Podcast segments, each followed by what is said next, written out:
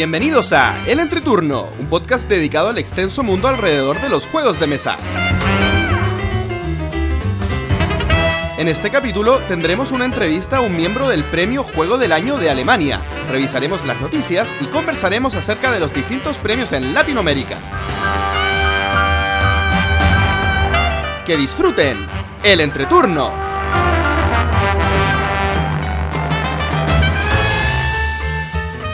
Hola, ¿qué tal amigos? Mi nombre es JP Gloria. Y yo soy Pancho.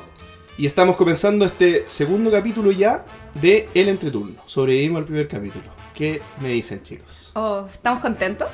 Muy contentos. Sí, estamos felices y hemos tenido una cantidad de visitas increíbles. Sí.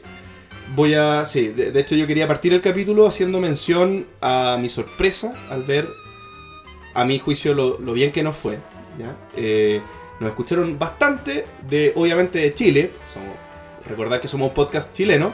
Pero también nos, nos escucharon bastante de España, de Argentina.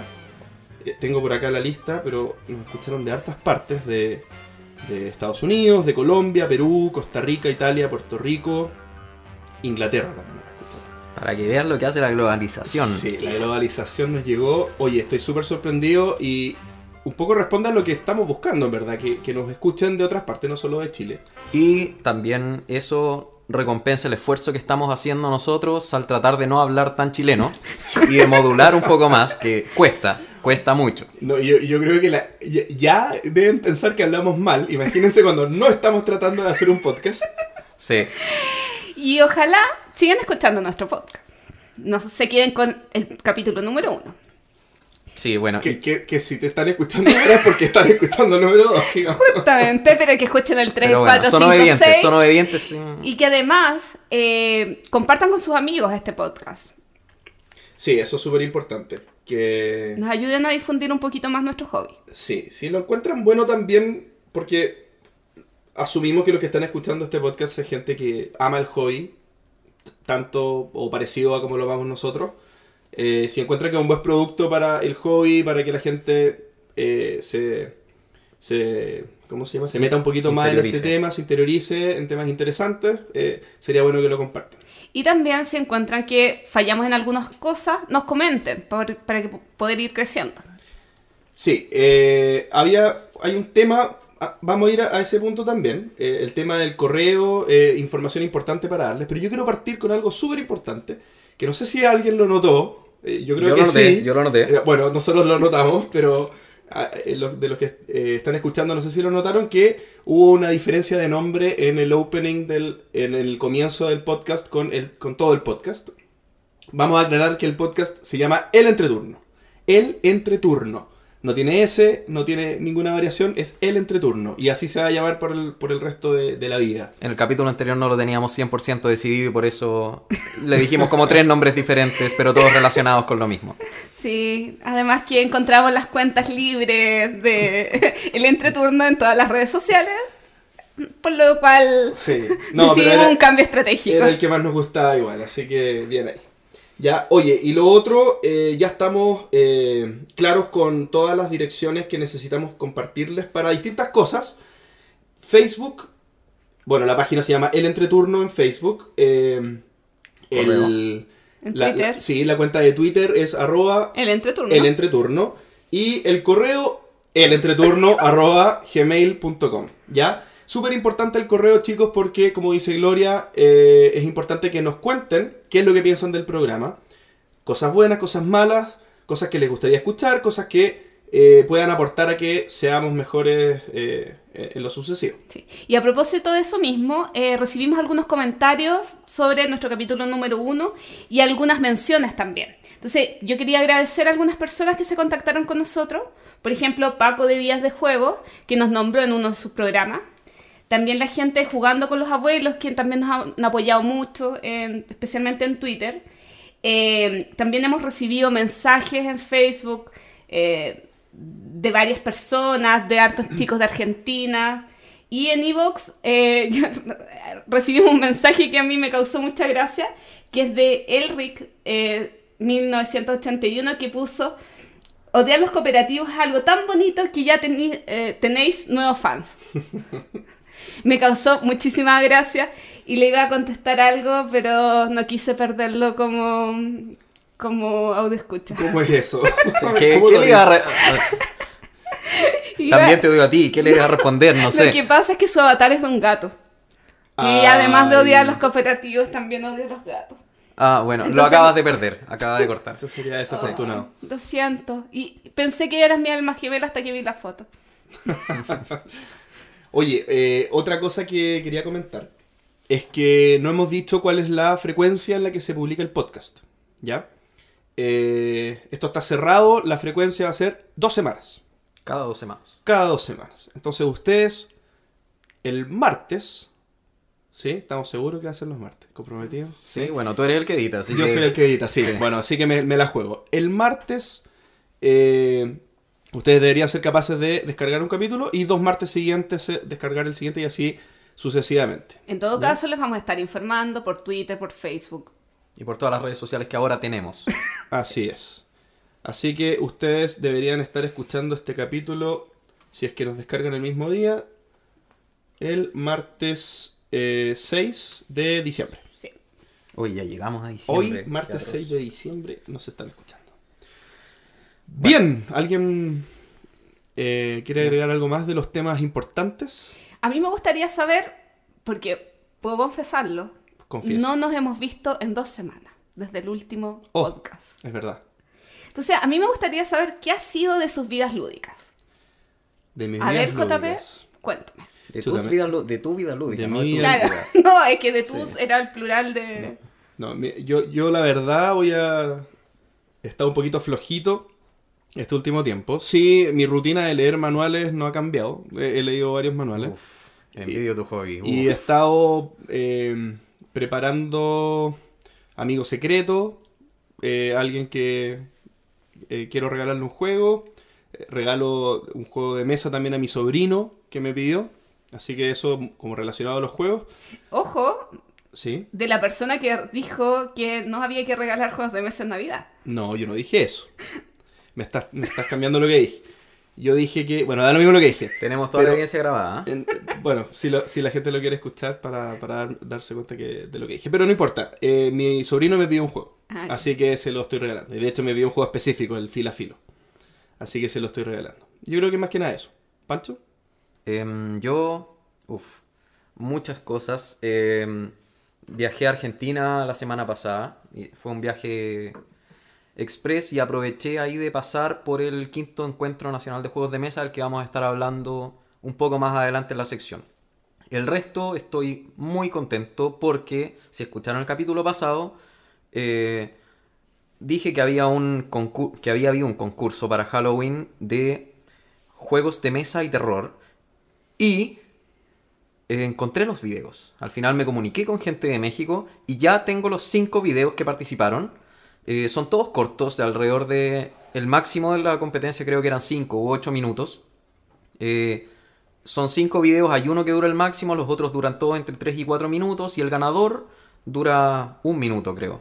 Así que en el Facebook vamos a dejar la dirección para que los puedan ver porque están bien entretenidos. Sí, esa es una deuda que tenemos, que es ordenar un poco más la pauta del programa y para que cuando ustedes vean el programa, o sea, perdón, escuchen el programa, también puedan ver los temas que vamos tratando minuto a minuto y los links que nosotros queramos conversar. Sí. Bueno, todo esto no lo dije en el programa pasado y ahora tampoco lo dije, pero eh, la tienda que organizó esta actividad es una tienda mexicana que se llama El Duende, que es muy movida, muy movida y no solo hizo esta competencia de cortometrajes de juegos y terror, sino que también hizo eh, competencia de trivias de, y de... em, y de calaveritas, que son, bueno, como es mexicano, las calaveritas son unas especies de poemas que tienen divertidos que se usan para el Día de los Muertos. Oye, pero tú eh, los viste. ¿Viste los videos? Sí, los vi. ¿Y qué tal?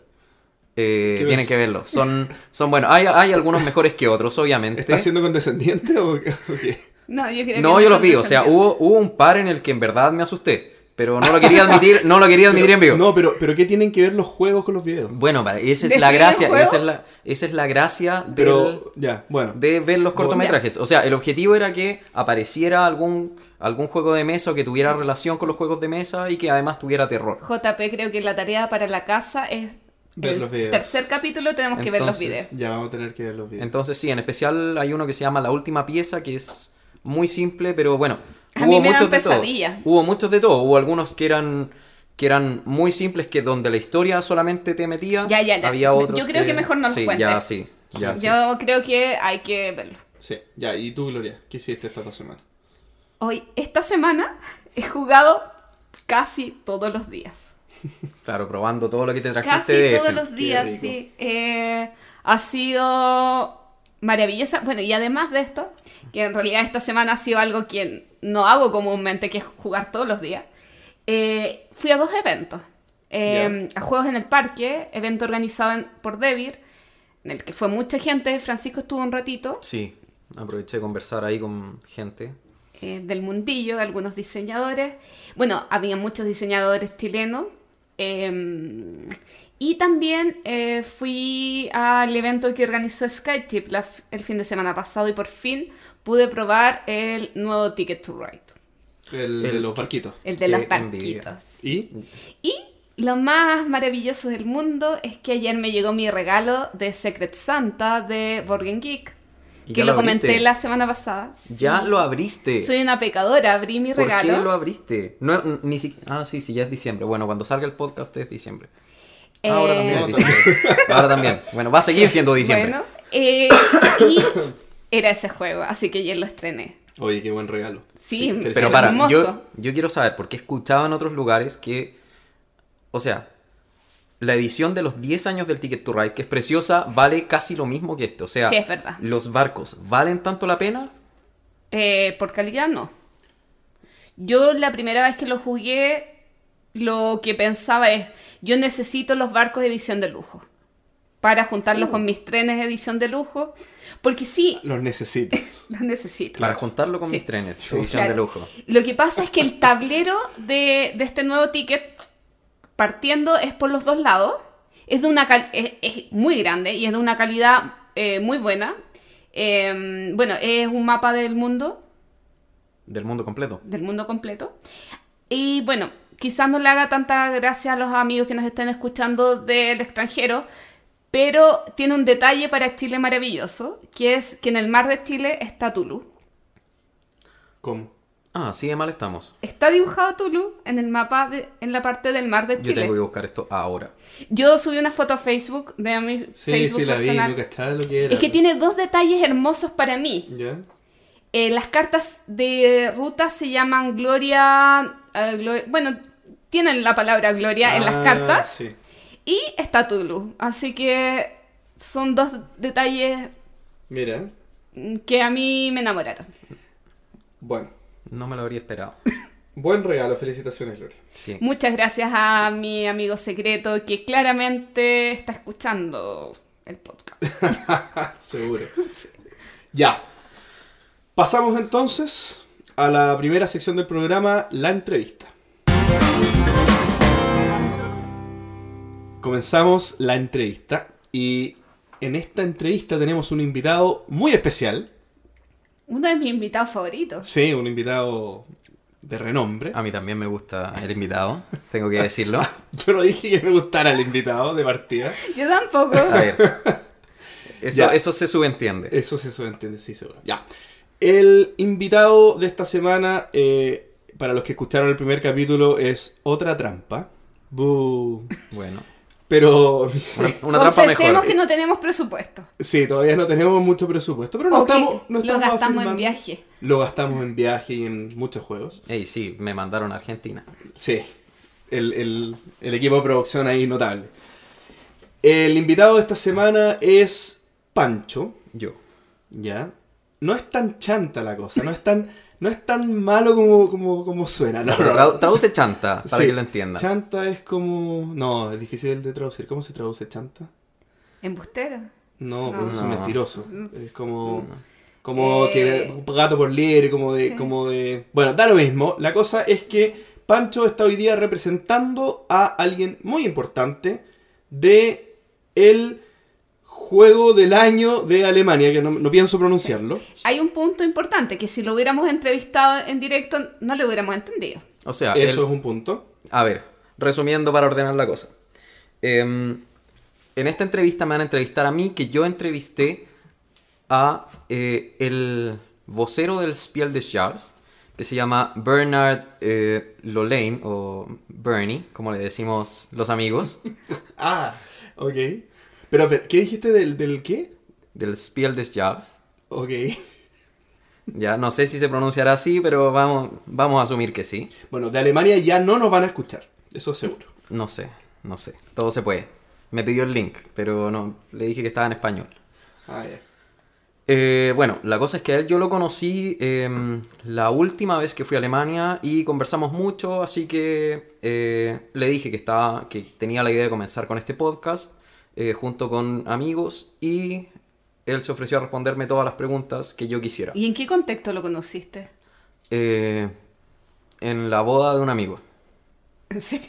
Ah, ¿en Sí. serio? Sí, ¿Pero tu amigo era relacionado a los mundos de juego o No. fue una mega coincidencia? No, fue una coincidencia porque yo, a ver, él, a ver, hace mucho tiempo conoció a una alemana que vino de intercambio aquí a Chile. ¿Tu amigo? Eh, mi amigo conoció a esta alemana, se fueron a vivir allá y em, yo las veces que iba siempre me compraba treinta y tantos juegos o veintitantos juegos. Y ella siempre me comentaba que tenía un amigo que le gustaba mucho los juegos de Messi, que tenía un club y, y bla, tú bla, bla. nunca pensaste que iba a Bla, ser bla, bla. alguien tan importante. Hasta que, bueno, ella vive en un pueblo que es enano, enano, o sea que muchos alemanes no lo conocen. Y eh, la cosa es que una vez me metí a revisar información sobre el Spiel y me metí a mirar el jurado y había uno que vivía en una ciudad cercana a la de ella. Que ella vivía en una ciudad que se llama Eichstätt. Este chico vivía en Ingolstadt. O, sí, en Ingolstadt. Y yo le mandé una foto a mi amigo y le dije, oye, pregúntale a la Dani, que, se llama, que así se llama ella, eh, pregúntale a la Dani si lo conoce o si lo ha visto. Y dice, ay, sí, sí, ese es el amigo. Y bueno, ahí en eso quedamos conversando y para el matrimonio cuando se casaron, eh, ahí nos pusimos a conversar, sí, conversamos mucho tiempo, me contó de muchas de las cosas y ahora esta semana me puse en contacto de nuevo con él para solucionar las últimas dudas, así que hoy en día estoy al tanto de prácticamente todo lo del Spiel. Wow. Ya, te vamos a poner a prueba porque yo, yo ya tengo alguna- algunas preguntas. Pero, pero antes de partir con las preguntas, creo que sería bueno que nos cuentes como en general, cortito, cómo funciona el Spiel. El Spiel, eh, Haz, haz un resumen de cómo funciona, de, de los puntos generales, para, para no hacerte preguntas como... ¿Por quiénes Tan- están tan básica, compuestos? claro. Eh, ¿Desde cuándo? O sea, eh, yo creo que lo mejor es partir de lo básico y de a poco ir subiendo el nivel de las preguntas, ¿o no? De partida, bueno. Eh, él quién es, él es el vocero de- del Spiel, él es un periodista. Él entró al Spiel porque eh, él, era, él era crítico de juegos, pero crítico de juegos de niño, que es una actividad que no existe aquí en Chile y probablemente no en Latinoamérica, ser crítico de juegos. Él probaba juegos por su cuenta y subía sus reviews, sus impresiones, pero de niños. A él el 2004 lo invitaron a ser parte del jurado, pero del Kinderspiel. Perfecto. Bueno, El- eh, aclarar también para la gente que no sabe que hay dos categorías. Tres. Tres. Tres, perdón, tres categorías. Tres categorías. Tenemos el, el Spiel, que es el que existe desde el año 1988, que entregó su primer premio el 89. Eh, ¿Sí? Sí. Ah, yo sé qué juego ganó el 89. ¿Cuál? Café Internacional. No, uh, no. Eh, eh, la liebre y la tortuga. Hare and Sí, Tortoise. pues, Pero lo- no puede ser entonces, te equivocaste año. Ah, ah, perdón, yo trabajo en el Spiel. ¿Ya? Estoy- Ya, no no, estás no. hablando conmigo. ¿No es el 79? El, sí, el 79, Ah. perdón. Ya es que la memoria, es que fue hace tanto tiempo. Fue hace tanto tiempo, Es sí, que yo perdón. tuve el juego que ganó el 89, por eso me acordaba. Ya, perdón, sí. Ya, ese fue un error menor que no debiera volver a pasar. Porque, Mejor no te hagáis pasar por la otra persona. oye, Ya, oye, ya, pero es que cuando yo te decía temas generales me refería a cómo funciona ya. Por ejemplo, ¿cómo eh, o cuál es el criterio para definir quiénes participan? O sea, ¿qué juegos miran ellos? ya, de partida, como les decía, eh, ser jurado de, o sea, ser crítico de juegos es una cosa que no existe aquí en Chile. Entonces, ¿qué juegos participan? Todos los que han sido lanzados en Alemania dentro de este año o el año anterior. Y todos, todos. Ya, pero en Alemania... Ellos definen, o sea, ell- En Sí. Alemania puede ser un juego gringo que Sí, migró pero- a Alemania porque Sí, se- también se pero tiene que, estar, tiene que estar lanzado ese año o el año anterior en Alemania y con reglas en Ah, alemán. Ya, perfecto. Por otro Ya. lado, no puede ser un juego muy complejo, o sea, manual de 20 hojas, ninguna Eso posibilidad. es el spiel normal. El spiel normal. Ya. Eh, eh, ¿Qué otra cosa? Ah, las reglas dije que tienen que estar en Alemania, tienen que ser juegos standalone, no se aceptan expansiones. Ya, perfecto. Y, eh, mm, mm, mm, y tienen que estar en el mercado en ese momento, al momento de la premiación. Ah, en el mercado al momento de la, pre- de la premiación. O sea, si yo hago una tirada que.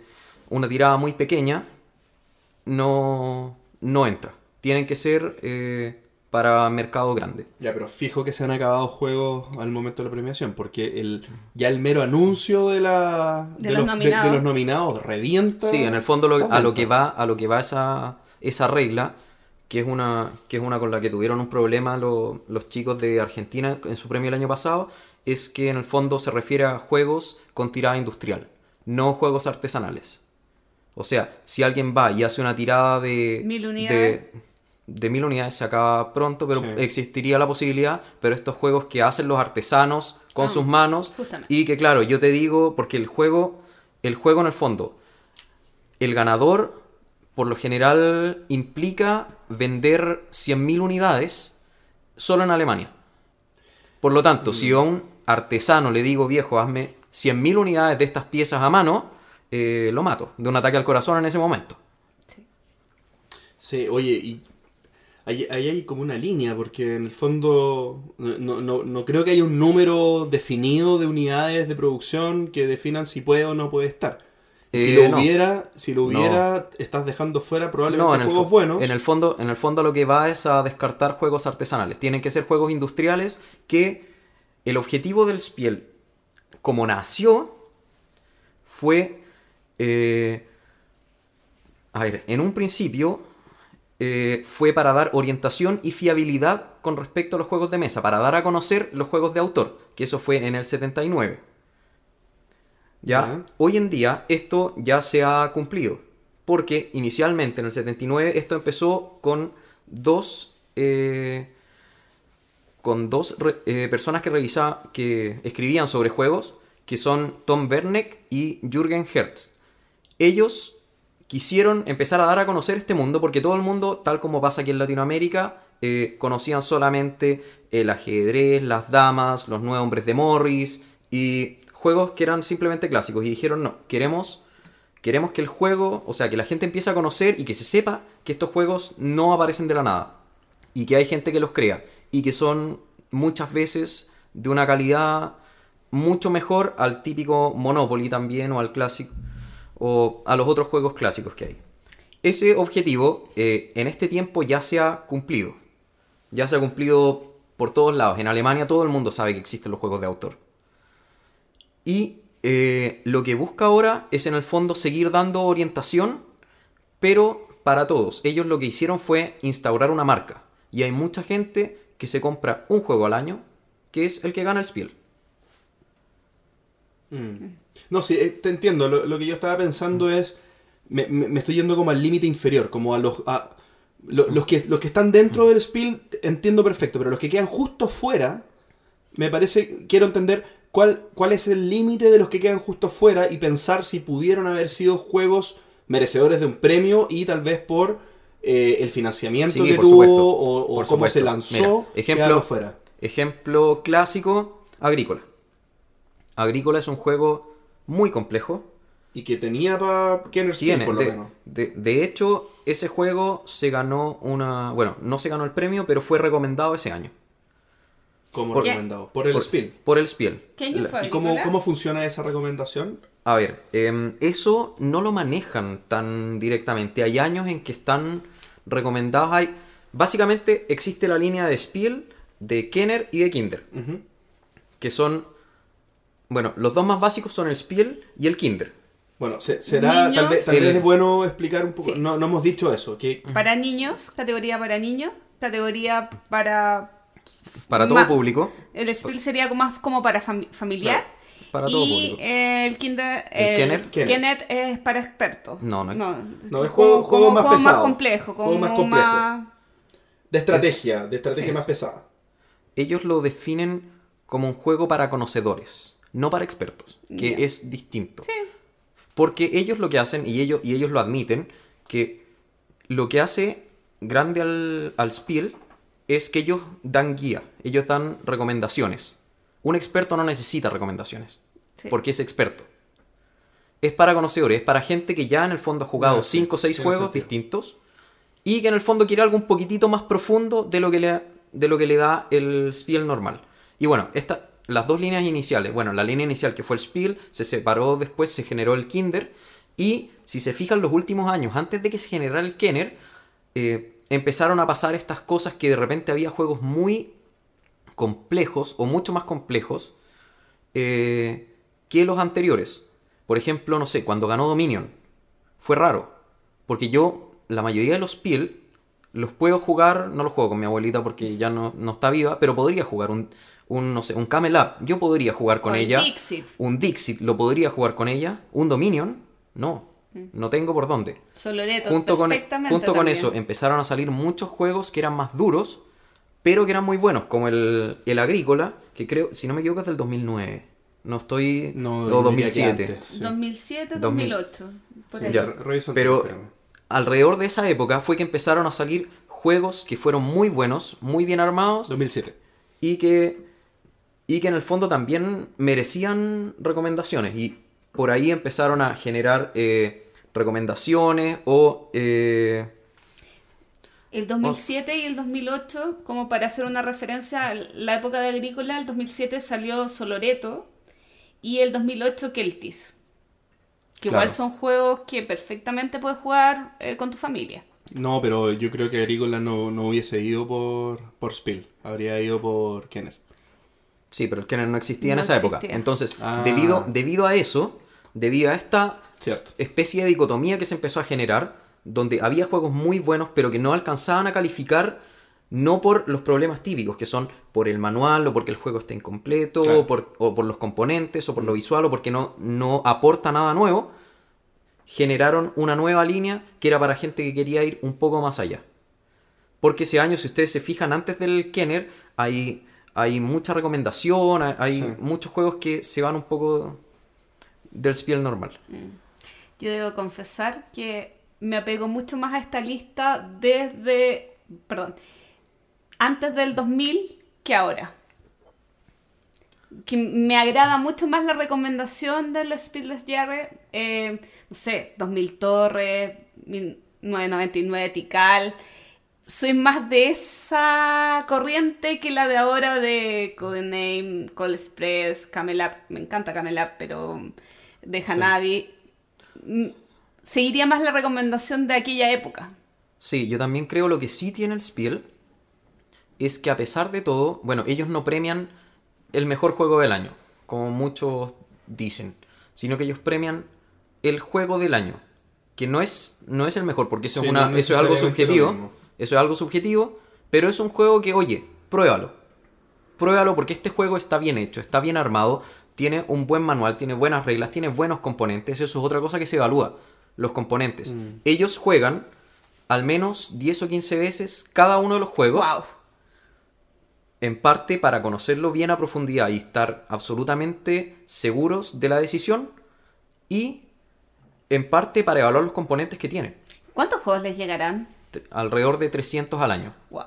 Oye, es relevante lo que acabas de decir, de, de, de la definición del espíritu que hay detrás de entregar ese premio, porque yo creo que es primera vez que lo escucho.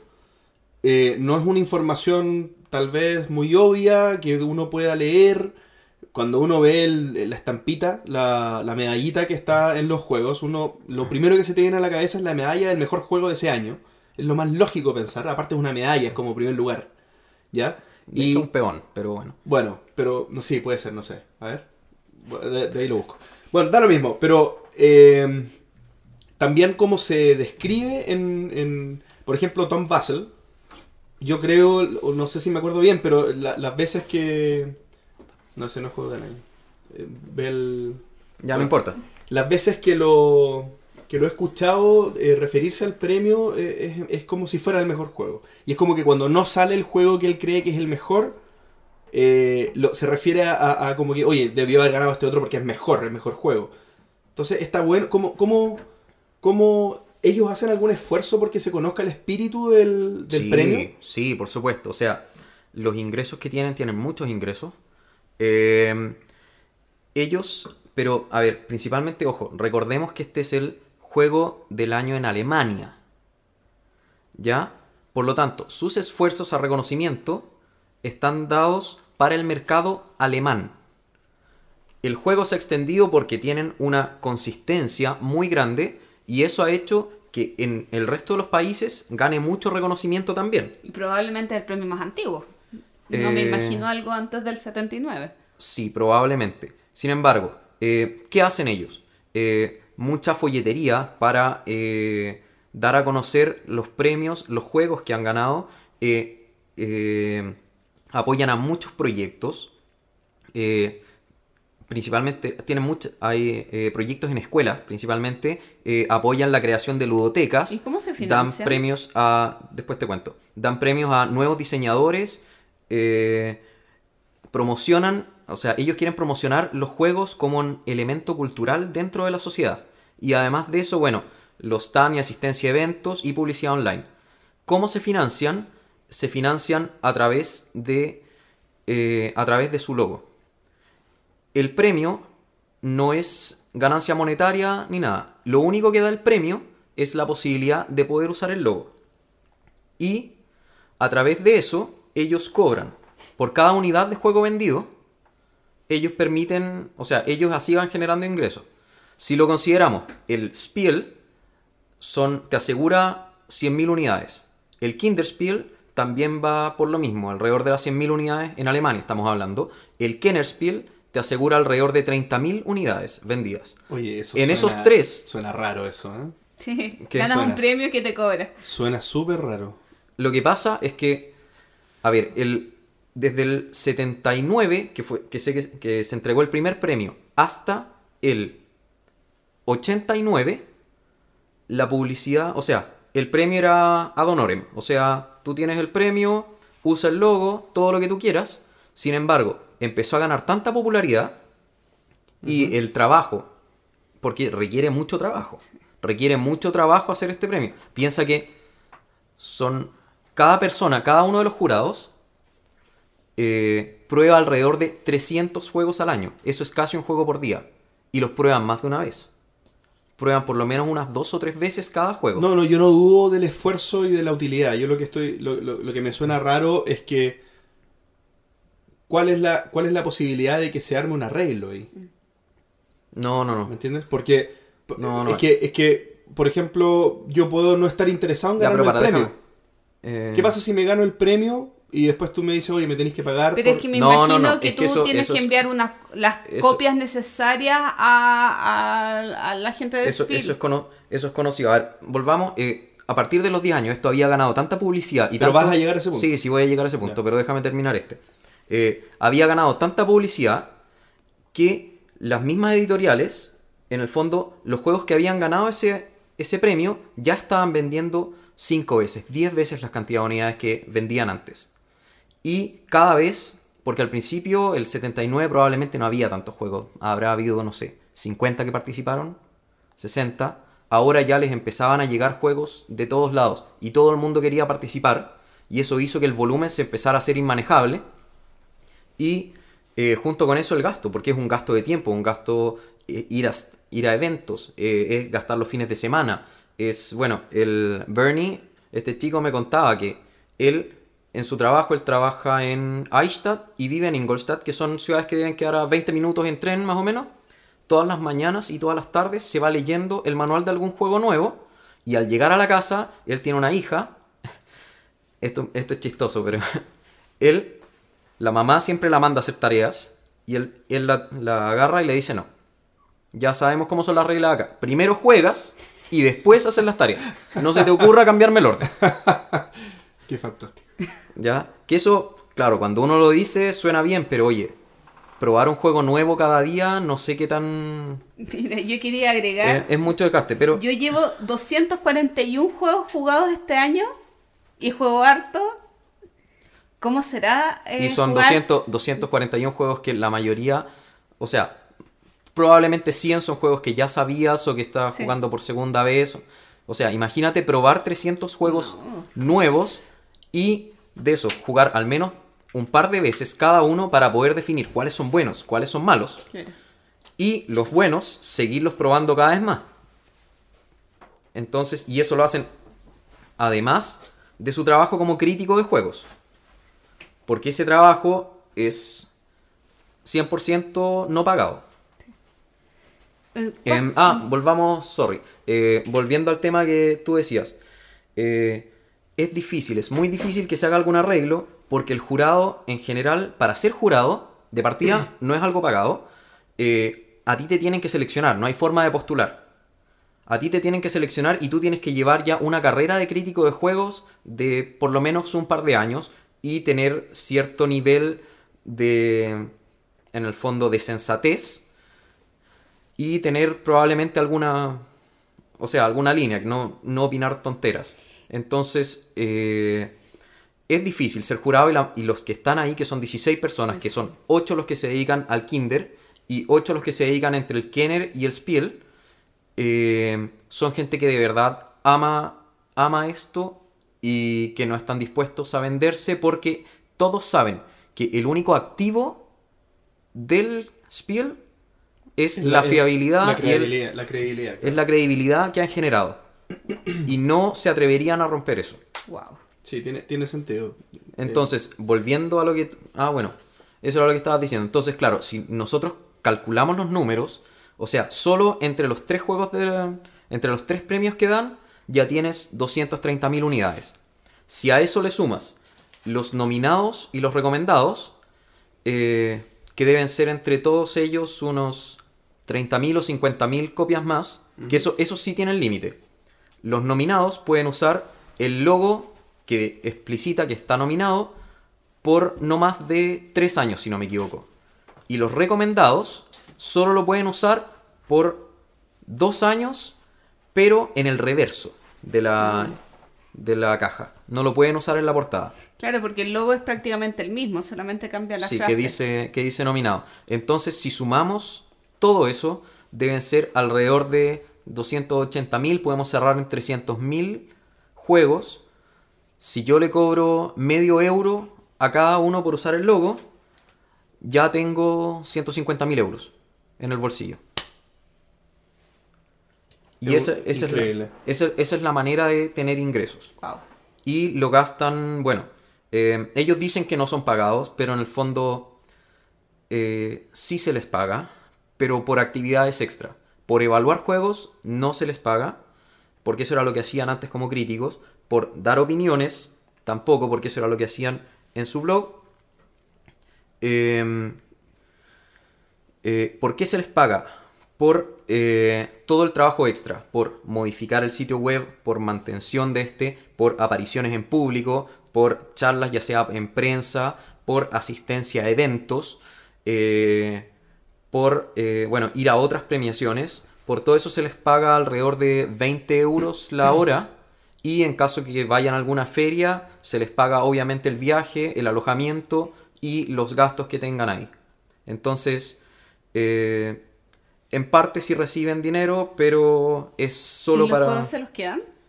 Los juegos sí, pero eso es porque son críticos. Bueno, cuando yo conversaba con él, porque yo le preguntaba, yo decía, oye, pero ¿y cómo financian todo esto? Y me decía, ¿pero qué? ¿Financiar qué? No los juegos, porque como se lo, la editorial postula, ellos dicen, no, no, cuando yo veo un juego me, me van llegando. ¿Pero y cómo? Hasta que, bueno, después de una seguidilla gigante de preguntas, porque aquí... O sea, una seguidilla gigante de preguntas, él me dice, pero bueno, yo soy un crítico de juegos. Como a todos los críticos de juegos, nos llegan copias. Y si no nos llega, yo voy y lo pido a la editorial. Porque eso es lo que, o sea, todo el mundo te regala juegos porque quieren que tú los critiques.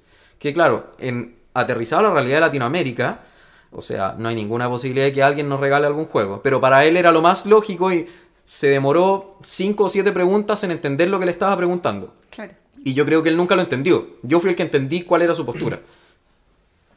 Sí, no sé. Es interesante eso que dijiste ¿Y qué hacía con todos los juegos? Yo creo que Él- se puede dar. Él, a ver, él en su ludoteca tiene alrededor de 700 juegos. Él dona mucho a colegios, regala a algunos amigos. A mí me regaló uno que lamentablemente venía malo. ¿Por qué?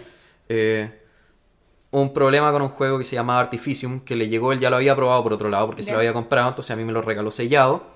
Y bueno, fue, nos estamos yendo por otro lado, pero e- ese tuvo un problema de imprenta en que en el mazo vienen 110 cartas, o sea, en el juego vienen 110 cartas que se dividió en dos paquetes, 55 y 55. te Y la paquete. imprenta, sí, la imprenta tuvo un problema y venía dos veces el mismo paquete, por lo tanto tengo la mitad del juego dos veces. Y que justo, bueno, en, en días de juego estaban conversando eso la vez pasada, porque ese era el juego que cuando fueron a Essen Que estaba muy estaban barato. saldando, sí, a 5 euros, que es una caja Grande. más o menos del porte de Puerto Rico. Y Qué es por esto. Qué bueno que no me lo compré. Oye, ¿dónde se anuncia el ganador del, del Spiel? Eh, se anuncia, bueno, por todos lados, o sea, aparece en prensa, eh, escrita.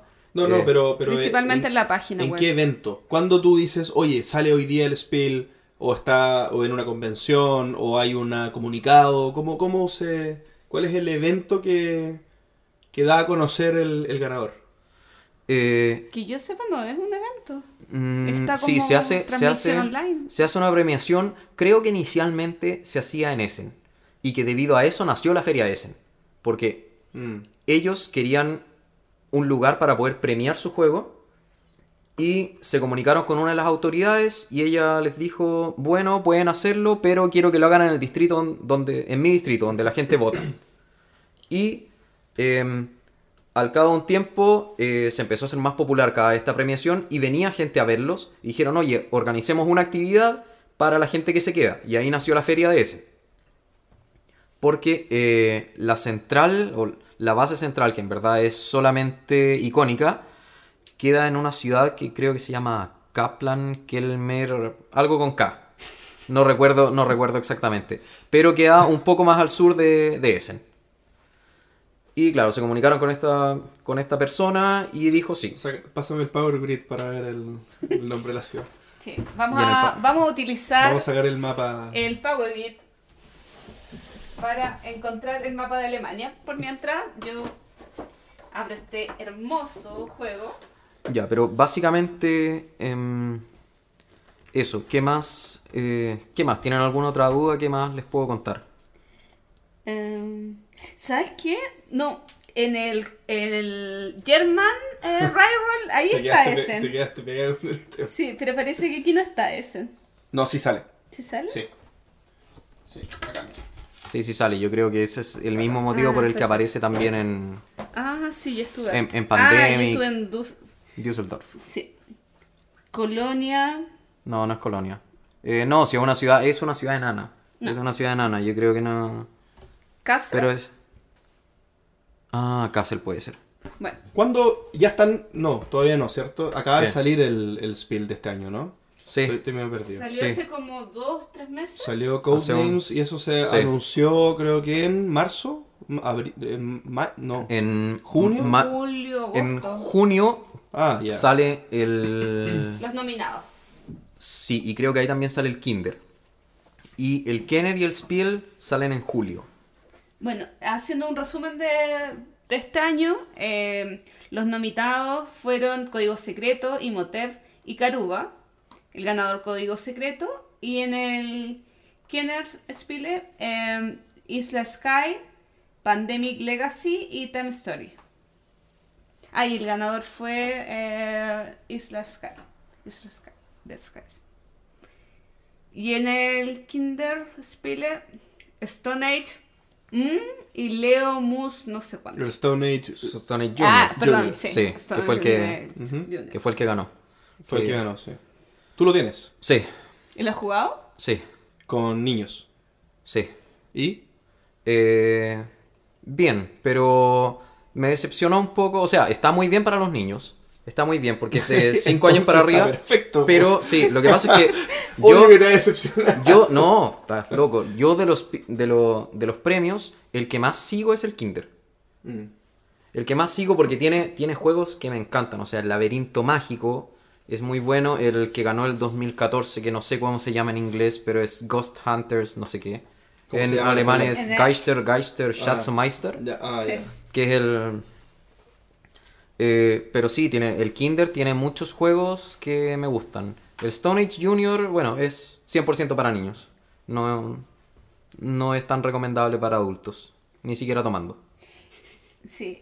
Pero por ejemplo, el 2015, eh, a propósito de los regalos de Navidad, el ganador fue. eh, ay, ¿Cómo se llama en español? Filafilo. El 2015. Sí.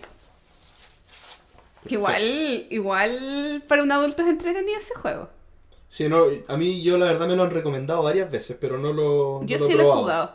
¿Y? Sí, me gustó. Ya, vamos a pasarlo bien con mi sobrina entonces. Oye, eh, Gloria, yo no sé si tú tienes más preguntas, yo creo que la idea me quedó bastante clara. Eh, Pancho, ¿te gustaría Bueno. cerrar con alguna idea? Sí, o sea, hay muchas cosas que... Bueno, no sé si tantas, pero a ver, ¿qué recuerdo? Eh, criterios de nominación. Eh, estos juegos que les llegan, le llegan a cada uno de los ocho miembros del jurado, en el caso del Kenner y el Spiel, o de los ocho miembros del Kinder. Em, para poder clasificar, eh, necesitan más de la mitad de los votos positivos, porque cada evaluación del juego eh, se traduce en un voto. Por lo tanto, los ocho jurados conversan, ellos tienen un foro online donde van dejando sus impresiones y eh, para poder clasificar se requiere más de la mitad de los votos, o sea, por lo menos 5 de 8 votos. Y claramente van justificándose. Eh, el ganador del premio, ellos no lo saben porque lo determinan un día antes de la premiación. Ya que es algo loco, porque muchas veces uno podría esperar que le avisaran a los ganadores y todo. Nada, te avisan quiénes son los nominados. Si tú estás presente, bien. Si no, más vale que estés por si acaso. Eh, uf. ¿Qué otra cosa? Bueno, em, esta es una entidad que sí paga impuestos, porque después de todo lo que les dije, ellos sí pagan impuestos y no reciben donaciones. Perfecto. Sí, Para- bueno, por la con la plata que ganan me Claro. imagino que no necesitan Sí. donaciones. Pero probablemente hay mucha gente que quiere. Em, El equipo, como les dije, son de 16 personas. Y eh, en caso que les gustaría ser jurado, ellos siempre están buscando gente nueva. Siempre, o sea, Pero que sepa necesitan, necesitan. fluido. Sí, para eso claramente.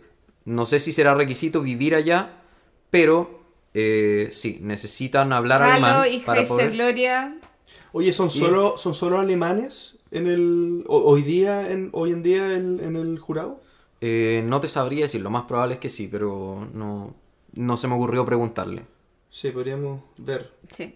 Bueno, un punto importante es que, em, como Francisco conversó con el entrevistado, eh, vamos a tratar, tiene tarea para la casa, tratar de escribir un poco em, em, parte de la conversación que él tuvo vía correo electrónico y personalmente, eh, para que también ustedes puedan leer, como en un texto, la información. Claro, va a estar, va a estar en inglés. Eh, ¿O tú quieres que la traduzca? No, en inglés. Ya, bueno. Solamente para, para verificar, para que se den cuenta que en realidad se hizo un trabajo detrás eh, y por supuesto lo enviamos a Alemania eso. Ya. Y bueno, para cerrar, e- ellos se juntan alrededor de al menos cinco veces al año. Que una es en la feria de Nuremberg. eh, otra es una reunión que se hace en mayo, previa a los premios. Luego, para el Kinder en junio. Para el Spiel y el Kenner en julio. Y se juntan nuevamente para Essen. Y puede ser que tal vez se junten en algún otro momento eh, dentro del año para resolver dudas o algo así, pero se juntan siempre, al menos cinco veces, porque, y bueno, todos son de distintas partes de Alemania. Y por último, eh, lo que me dijeron que los mayores errores que se encuentran son reglamento, que es toda una ciencia poder hacer un buen reglamento, y juegos que no están completamente terminados. Eso es súper interesante porque ¿quién más experto que ellos para poder medir eh, temas de juego? Especialmente que no se los explicaron, que no tienen un contacto con la editorial, con el autor. Entonces, desde, la, desde cero tienen que partir a conocer un juego sin ver eh, videos, tutoriales ni nada, eh, ¿cuáles son las recomendaciones que ellos harían para gente que está en este mundo creando juegos? Claro, o sea, son. Me dijeron esas dos. Los juegos no terminados se refiere exclusivamente al balance. Porque por lo general los juegos buenos eh, ya al menos están desarrollados en, en una línea. Pero el balance para ellos es muy importante. Y lo otro que se nota en los premios es la calidad gráfica y de materiales. Que también es muy importante. Si se fijan, los últimos ganadores, Colt Express con ese tren, eh, el Camel Up con la pirámide en general, les gusta al parecer eh, juegos que son muy vistosos. Que uno los ve desplegados y dice quiero probarlos. Y si bien, por ejemplo, un año antes el Hanabi es algo muy pequeño, sí tiene una puesta en escena que te hace mostrar cartas eh, y además que la mecan la forma de jugar es bastante novedosa. Claro, es que eso, eso es parte de las cosas que ellos evalúan para seleccionar el ganador. Es en el fondo que no solo sea el juego bueno, que esté bien equilibrado y que tenga buen manual y buenos componentes, sino que también que aporte algo. Y mirando la lista, al menos los últimos 4 o 5 años para atrás, todos han tenido algo que ha aportado un poco. Puede ser un detalle muy pequeño, como la pirámide del Camel o el hecho de que no saber qué dado vas a tirar, hasta cosas como la del Hanabi, que es tomar las cartas al revés, que no sé si se habrá usado en otro juego, yo creo que sí, porque hay juegos de naipes que creo que usaban eso, pero lo implementó de una manera de una manera diferente. Sí, yo, yo valoro harto eso por el, por el hecho, por, el- por, el- por la misma razón de- por la cual uno de repente se queja, eh, que se reimplementan muchas mecánicas de maneras muy similares, eh, que uno le puede gustar, a otro no le puede gustar, pero, pero en el fondo eh, se nota cierta monotonía de repente en ciertas líneas de, de desarrollo de juegos. Y premiar la innovación un poco fomenta que se rompa esa, esa inercia de, de- mantenerse en, el- en lo mismo siempre. Así que eh, eh, yo lo, lo valoro harto. No, no sé cuánto ponderará, en verdad. Eh, un juego muy bueno y que sea reimplementar cosas más conocidas versus un juego no tan bueno, que sea muy innovador. Ahí no sé cómo... No, no creo que te haya dicho las ponderaciones, porque le estaría dando el secreto es a que, los- no, es que no tienen ponderaciones. Es un tema subjetivo. Al final, cada evaluación se traduce en un voto. Y Ah, ese se discute. Bajo el, Por lo tanto, y van siguiendo, van pasando diferentes etapas. Por lo tanto, van quedando a oleadas juegos en el camino hasta que llegan a los nominados donde ya se publican y todo. Oye, ¿y ellos debaten? Sí, se, influ- se influyen entre ellos para poder decir que un juego, eh, por ejemplo, para alguien que estaba más bajo y, y que, oye, pero no, pero mira, nota esto, nota esto Sí, otro. sí, ellos conversan mucho, ellos tienen este foro en el que se meten, se deben meter todos los días, o al menos un par de veces a la semana. Eh, conversan, sin embargo, como te dije, o sea, ellos son críticos todos de juego, por lo tanto, cambiar la opinión de uno no es tan, no es tan simple. Sí. Eh, para... Mi, última consulta. ¿Ya? Porque cuando generan los tres nominados, ellos ya saben quién va a ser el ganador o No, después hay otro proceso no, de votación. No, como te dije, el, Entiendo. el, el ganador se sabe el día anterior, porque se vota el día anterior. Perfecto. Y bueno, por último, hilando con lo que estaba hablando antes, que en el fondo lo que ellos se autoimponen como regla es que cada juego debe ser, eh, cada premio debe ser necesario, justificado y diferenciarse totalmente, o no totalmente, pero diferenciarse bien de lo que existe hasta el momento. Ya que cada nuevo premio implica el riesgo de generar confusión y potencialmente de evaluar la marca, que es lo que a ellos más les importa mantener, eh, mantener la línea que tienen y Claro, que la no gente no, no pierda la confianza. Sí, y no aumentar las categorías, que podría haber sido una solución Por lo mismo, para enfocarse mejor en, en estos tres premios grandes. claro, y por eso abrieron el Kenner, porque ya estaban teniendo problemas, pero lo más probable es que estos tres premios se mantengan, En el tiempo. se mantengan así y no sé si salga, si surja la necesidad de abrir algún otro premio. Perfecto. Muchas gracias. Oye, eh, muy interesante la entrevista. Muchas gracias, Pancho. Eh, muchas gracias, Bernie. Bernie, muy bien. Sí, a través de ti le damos las gracias a Bernie por la buena onda de habernos... Sí, yo le prometí que cuando aprendiera alemán le iba a traducir el programa. Ah, Perfecto. Después nos sacamos una foto y se la mandamos a Bernie. Súper bien. Sí, seguro que nos sigue en Facebook por lo menos. ¿ah? Eso, eso lo va a entender. Sí. Vamos, vamos a ver, sí, yo creo que sí, sí puede, no lo sé. Bien, despedimos la entrevista entonces. Eh, vamos con las noticias, ¿sí? Pasamos entonces a las noticias.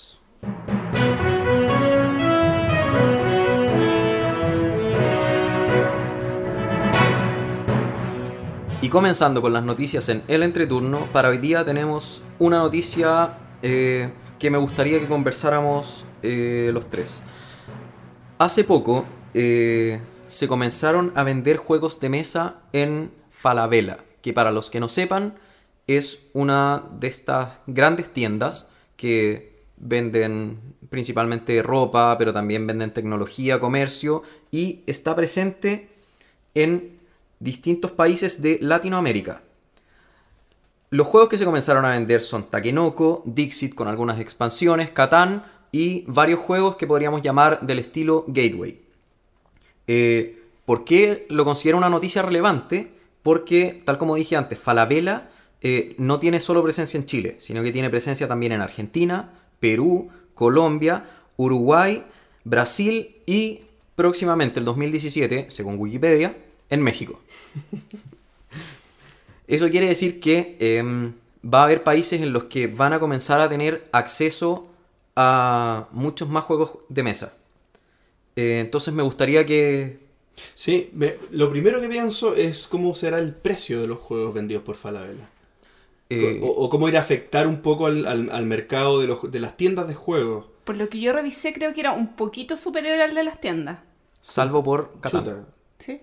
Pero S- es que, es que Catán tiene un precio más o menos estándar, diría yo. Como que se Eh. vende en muchos lugares, en librerías, incluso en Chile se vende. No, pero aquí al parecer es al revés. Eh, Catán, a ver, para hablar en, en dinero internacional, Catán se debe estar vendiendo... A ver, todos se venden más o menos al mismo precio de mercado, pero Catán se vende casi al doble, se vende a, no sé, 50, doble que 60 euros del, del precio Do- normal. No, Sí, no entendí. ¿Dónde se vende el doble? En Falabella. Se va a vender el doble. Se está vendiendo al Ya doble. se está vendiendo. ya se está vendiendo desde noviembre. Y eso fue lo que le llamó la atención a mucha gente, aquí en Chile al menos, eh, toparse con una tienda que normalmente, bueno, tiene el mismo catálogo de juegos de, de un supermercado cualquiera, si es que no menos. Toparse con juegos de mesa moderno fue, fue bastante chocante para Mm, algunos. Mira, acá estoy revisando más o menos para hacer el comparativo.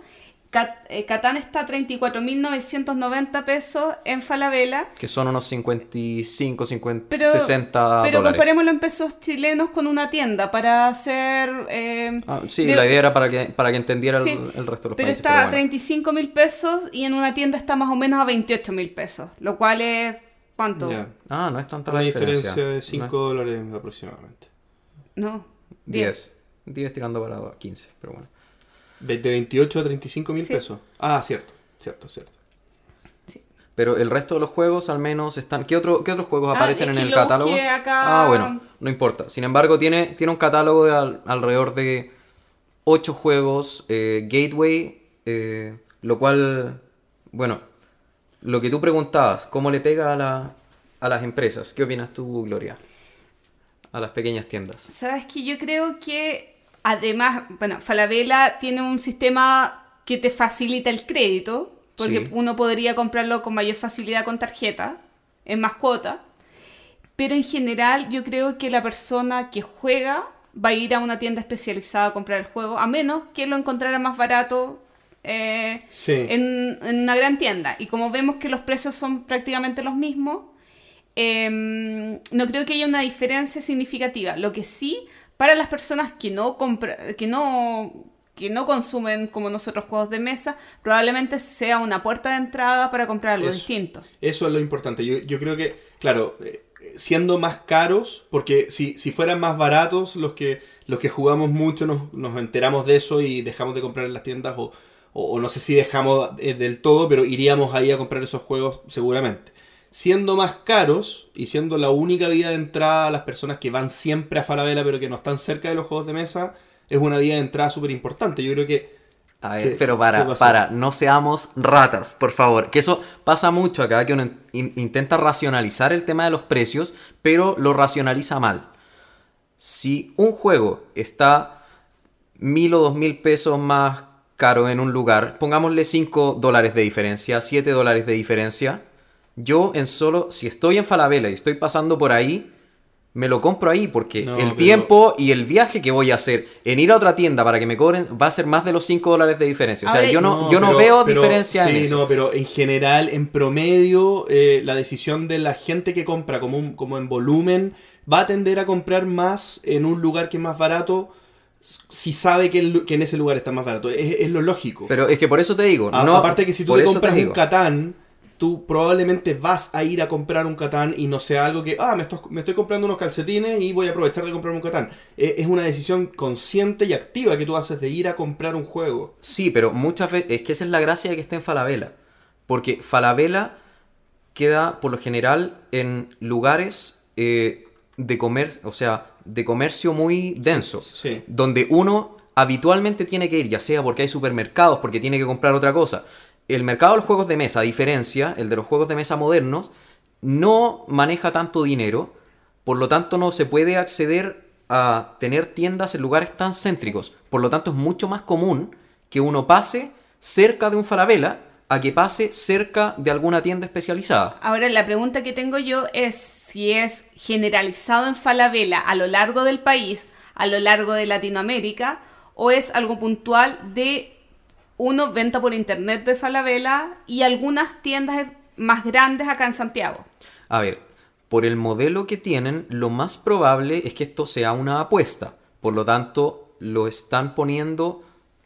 Lo más probable es que sea solo en Santiago o solo en Chile y sea el mercado de prueba para ver si empiezan con más juegos y lo mandan a otros países. Por, por ejemplo, la gran trivia chilena sí estuvo en Falabella. O la otra cosa eh, es saber si esto va a ser solamente el periodo de Navidad o se va a extender también hasta que se termine el stock, por ejemplo. Sí, bueno, yo creo que eso depende más de lo que dice Pancho, de cómo les va. O sea, pueden estar probando, pueden estar tanteando cómo les va a ir. O sea, estos mercados, o sea, Falabella tiene un área de inteligencia de negocios donde claramente si están comprando algo es porque vieron una oportunidad de mercado y no una oportunidad eh, a lo lejos que alguien tuvo el olfato y dijo probemos con esto. Fue porque probablemente vieron datos, se dieron cuenta que existía una necesidad, que había gente que estaba dispuesta a comprar y probaron ya con cifras en mano. Sí. Y como comentaban también, eh, no solamente, eh, bueno, como el contexto para la gente del extranjero acá en Chile, hay, hay principalmente dos grandes distribuidoras, que es Devir y Skytip, y son eh, juegos que de distintas empresas, no es que solamente hayan comprado a una de las empresas. O sea, eh, realmente aparentemente tuvieron un asesoramiento externo para elegir juegos que sí pueden ser eh, bien llamativos para el público en Sí, general. probablemente, o sea, si alguien los asesoró, los asesoró muy bien porque el catálogo para no jugadores es bueno. Es bueno, o sea, no tienen ningún juego que sea muy complejo, no hay ningún agrícola, segunda vez que lo cito hoy día, no hay ningún agrícola que en el fondo alguien lo compre y no tenga posibilidad de entender el manual o que, o que vea el manual y se quede asustado. Son la mayoría juegos con manuales pequeños, con dinámicas simples, eh, muy familiares, entonces, en ese sentido, el asesoramiento yo creo que estuvo bueno. No he ido a ver los juegos in situ para ver si están en español o no, porque sería gran fallo si es que trajeron solo eh, juegos con manual en inglés. Sí, un poco para poner la idea eh, que quise decir antes que eh, lo primero que planteé fue el tema de los precios y cómo afecta a las tiendas. Creo que me queda claro que no, no debería afectar mayormente, porque aparte apuntan a públicos distintos. Eh, y, y- y- y por otro lado, creo que esto sería bueno, súper bueno. Creo que es una buena noticia para el, para el hobby en general.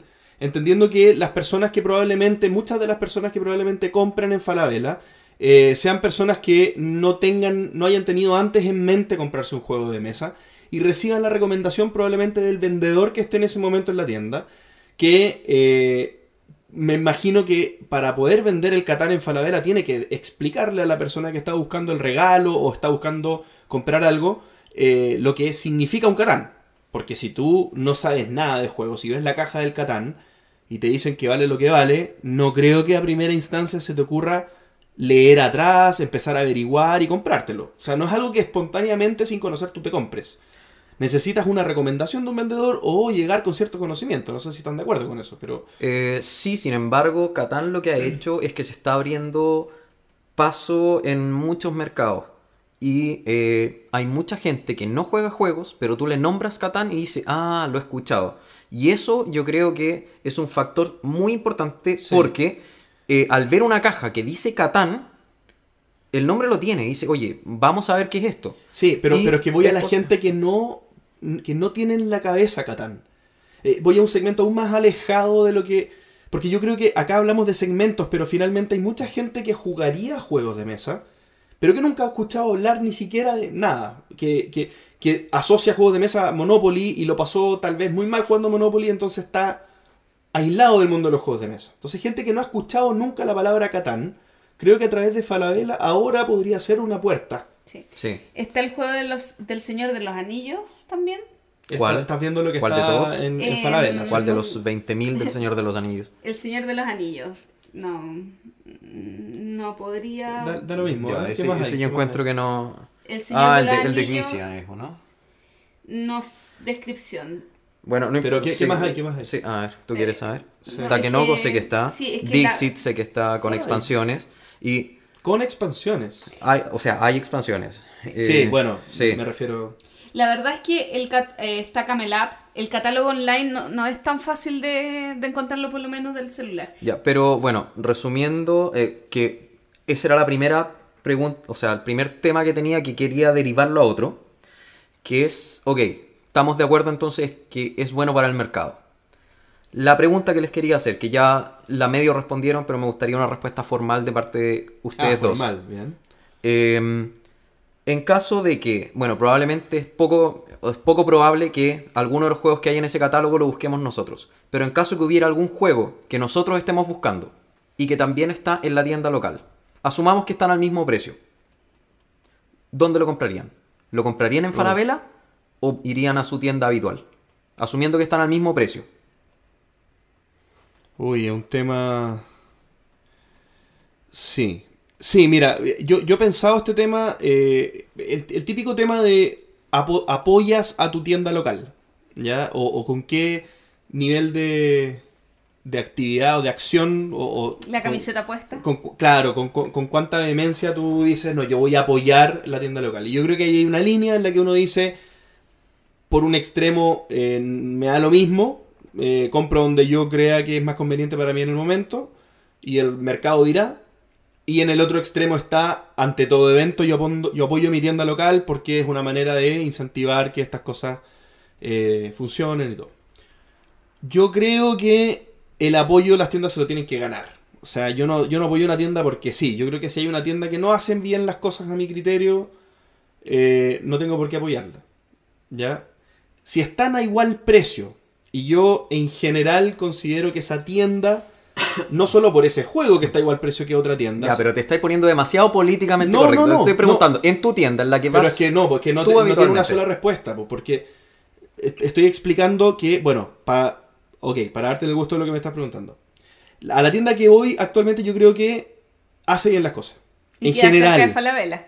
Y que es al lado de Falabella, justamente. así que eh, sería fácil cruzar la calle y comprarlo al frente.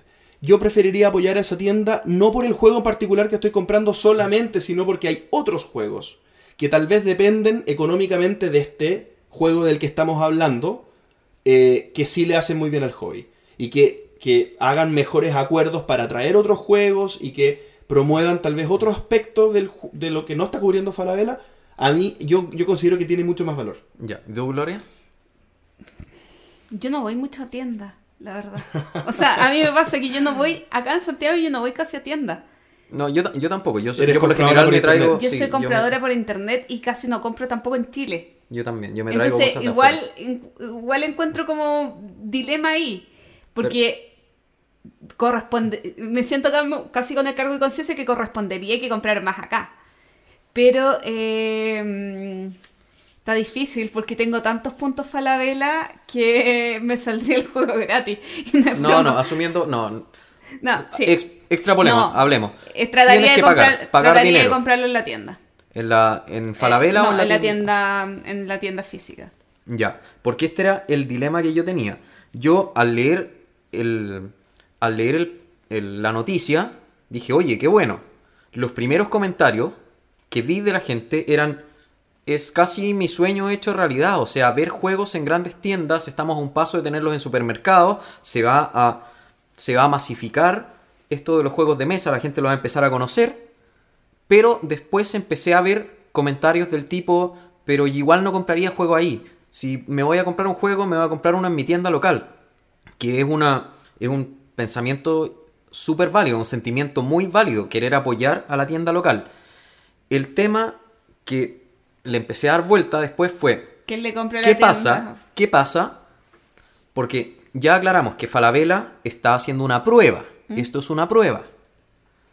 ¿Qué pasa si la mayoría de la masa que ellos evaluaron que quería comprar juegos de mesa no les compra porque se van a comprar a su tienda local?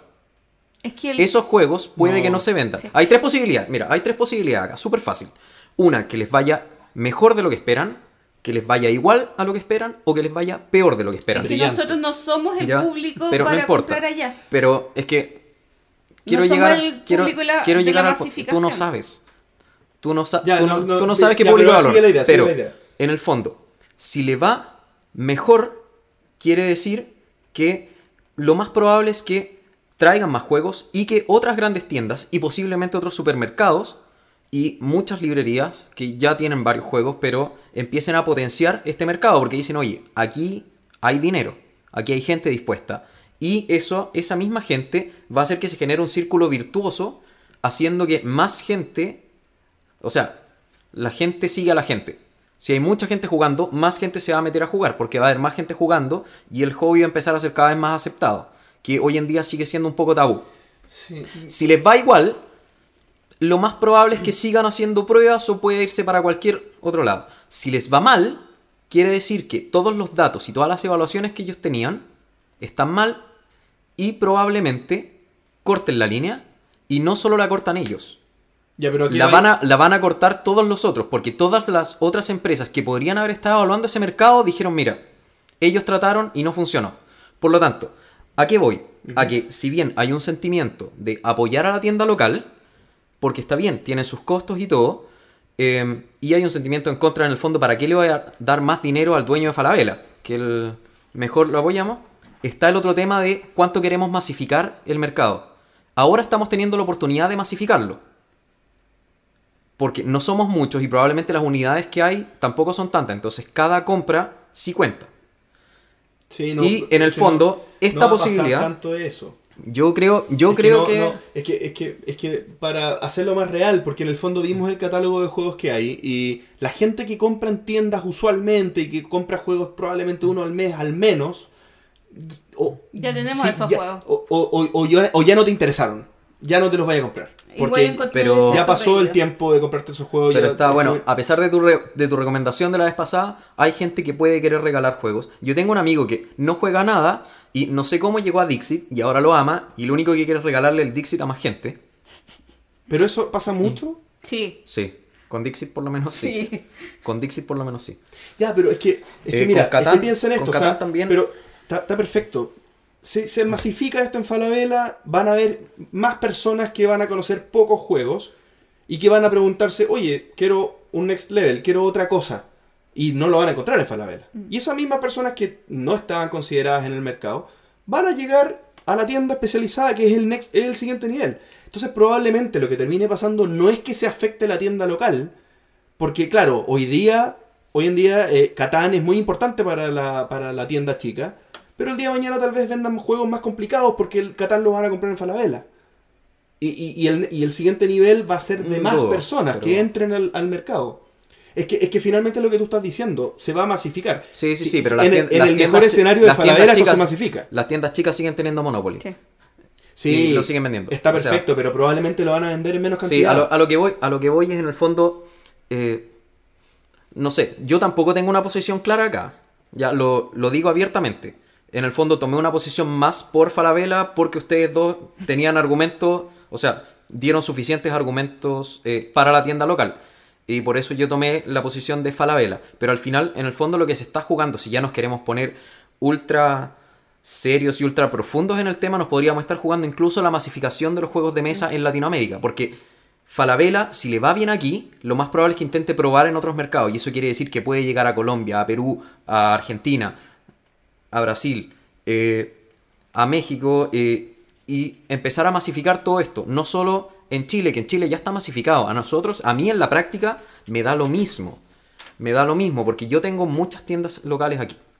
A mí lo que me, preocupa es que me ha pasado en otras tiendas no tan especializadas que tú llegas y el vendedor no sabe eh, no sabe vender el juego. Entonces te llegan con una pregunta y el vendedor no sabe contestártela, entonces corta eh, la inspiración de alguien por comprar un juego. Y- a mí me ha tocado explicar juegos en tiendas. Sí, por Sí, eso. bueno, para vender un Catán la recomendación es súper simple. O sea, no- Pero hay gente que cree que Catán lo puede jugar de dos. Ah, eso es grave. Es que la caja creo que dice de 2 a 4. No, ¿cómo va a decir eso? Cre- No- no lo estoy- tengo. No estoy seguro. Pero no. Aunque no lo crean, no tengo Catán. No, Yo yo, tampoco. tampoco. Yo tampoco. ¡Wow! Yo Somos tampoco. pecadores. Ya, pero viste, somos parte del público potencial de Falabella, entonces. Gastamos, gastamos nuestro dinero en juego, no tenemos Catán y Catán es el más vendido. Somos parte del estudio, ¿no? Es que estamos- yo he dicho que mi ludoteca se cierra cuando tenga Catán y Carcassonne. Y ya me compré Carcassonne. Chuta, Ah, estás, bueno. estás en peligro. Sí. Ah, bueno. Pero bueno, al final cerrando el tema, eh, los dejo para que lo piensen. Pero yo creo que esta noticia va a tener una segunda parte la próxima, en el próximo programa o en el subsiguiente, cuando realmente podamos ver en terreno si es que encontramos los juegos y qué ha pasado con eso. ¿Les parece? Me parece. Puede ser, pero bueno, eso, piénsenlo, vean. Yo también entiendo la gente que apoya las tiendas locales. Yo, a mí me gusta apoyar las tiendas locales, pero eh, también piensen que aquí estamos ante la oportunidad de realmente empezar a masificar eh, el hobby. Y no es una oportunidad menor, porque si se cierra aquí, como dije, es porque ya una empresa grande hizo un estudio grande, lo más probable es que cualquiera de las parecidas que quiera tratar algo así, diga no, esto ya probaron y no resultó. Y se cierre la puerta por lo menos por cinco años. Si alguien nos escucha y sabe más novedades de esto, que nos cuente. Y Francisco, ¿qué otra noticia tenemos? Por último, para no extender mucho el tema, eh, voy a hablar de los eventos que hay. Eh, no hay mucho. Diciembre, a pesar de que hay muchos eventos pequeños, eh, eventos grandes, lo que encontré son en Argentina. Se viene la Argentina Comic Con del 8 al 11 de diciembre en Buenos Aires. Así que si son de allá, atentos. En Costa Rica viene la PlayCon, que es del 16 al 18 de diciembre en San José, donde tienen, bueno, es casi una Comic Con, de hecho. Eh, tienen juegos de mesa, miniaturas, videojuegos, exposiciones, em, torneos de espadonjas que le decimos aquí, no sé cómo se llaman allá, que son estas espadas envueltas en estos tubos que se usan para la piscina. Entonces uno se pega y, y no te duele. Son muy entretenido todo esto. Eh, cosplay, Le- le- ilustración, cómics, tiendas. comúnmente así y yo no tenía idea. Bueno, pero es que Pero- tú no has ¿No? participado en torneos de espadonjas. Yo Ah, sí. bueno. Yo sí he participado. Sí, por supuesto. Es algo muy común. Sí. Sí, Y bueno- absolutamente. Y bueno, llama la atención que tienen un Carcassonne, un Catán y un Tsuro gigantes. Entonces, eh, es entretenido. El Tsuro especialmente porque uno se para dentro del tablero para mover las piezas y todo. Oh. Eh, y en Chile se vienen dos eventos. La Expoñoña, que es el 10 y 11 de diciembre en Santiago. Y este último evento lo dejé para el final porque es un poco más delicado. Eh, porque dentro de una de las editoriales chilenas hay una persona que se tiene que hacer una operación y van a realizar una actividad, bueno, una rifa, eh, para poder ayudarlas a costear la operación. Em, el evento se llama Oye este, coma, juguemos, signo de interrogación. Eh, no sé a quién se le habrá ocurrido ese nombre, pero Oye Sí, este, bueno, juguemos. Lo, lo vamos a escribir en la, en la página para Sí. que. Y em, la EJMA, que es la Editorial de Juegos de Mesa Asociadas de Chile, eh, donó eh, muchos juegos para hacer una rifa. Sí. Sale 500 pesos chilenos el número, que no lo voy a decir en otros países porque no sé si otra persona participe. Casi un dólar. Un poquito menos de un dólar. Em, pero los premios para la rifa son em, Astrotrivia, Cardwell, Carrera Astronómica, Granjeros, Guerra del Pacífico, Jaque, Los Tesoros del Rey Pirata, que está en preventa ahora, eh, Ojo de Astrónomo, Seguro y Ambicioso y Arboretum. Entonces son muchos juegos los que se pueden ganar.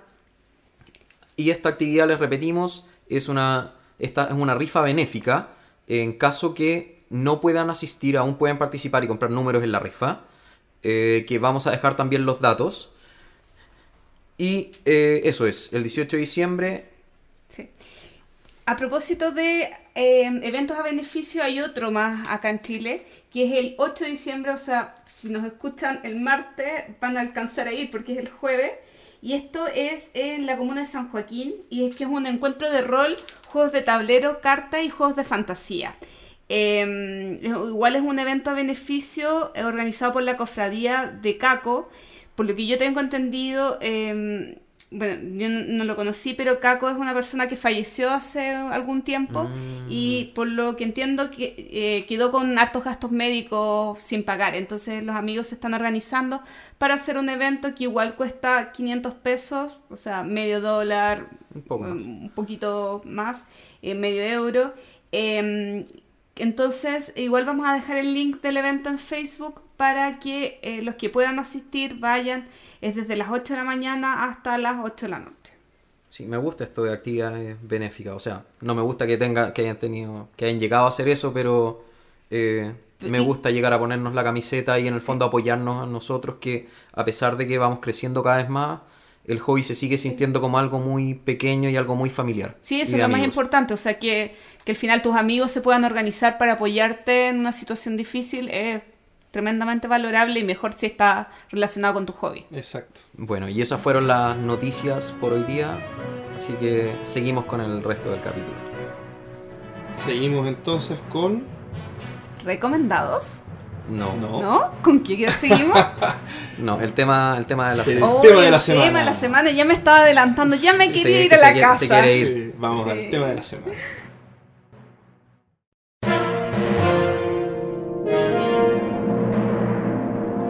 El tema de la semana entonces es los premios en Latinoamérica. En- Latinoamérica, ¿no? En- sí, pero a ver, es complicado el tema porque estamos tratando de apuntar a todo el público hispanoparlante. Porque yo también cuento a España, ellos nos escuchan mucho y bueno, los premios Hispanoparlante. en países hispanoparlantes. Perfecto. ¿Ya? Y así descartamos a Brasil que no, nada contra ellos, en verdad. No nos escuchan de Brasil, así que no, estamos salvados. Todavía. Sí, no, y Todavía. cuesta- no he logrado encontrar todavía nada de información de Brasil. Probablemente porque estoy buscando en español y no en portugués, pero bueno.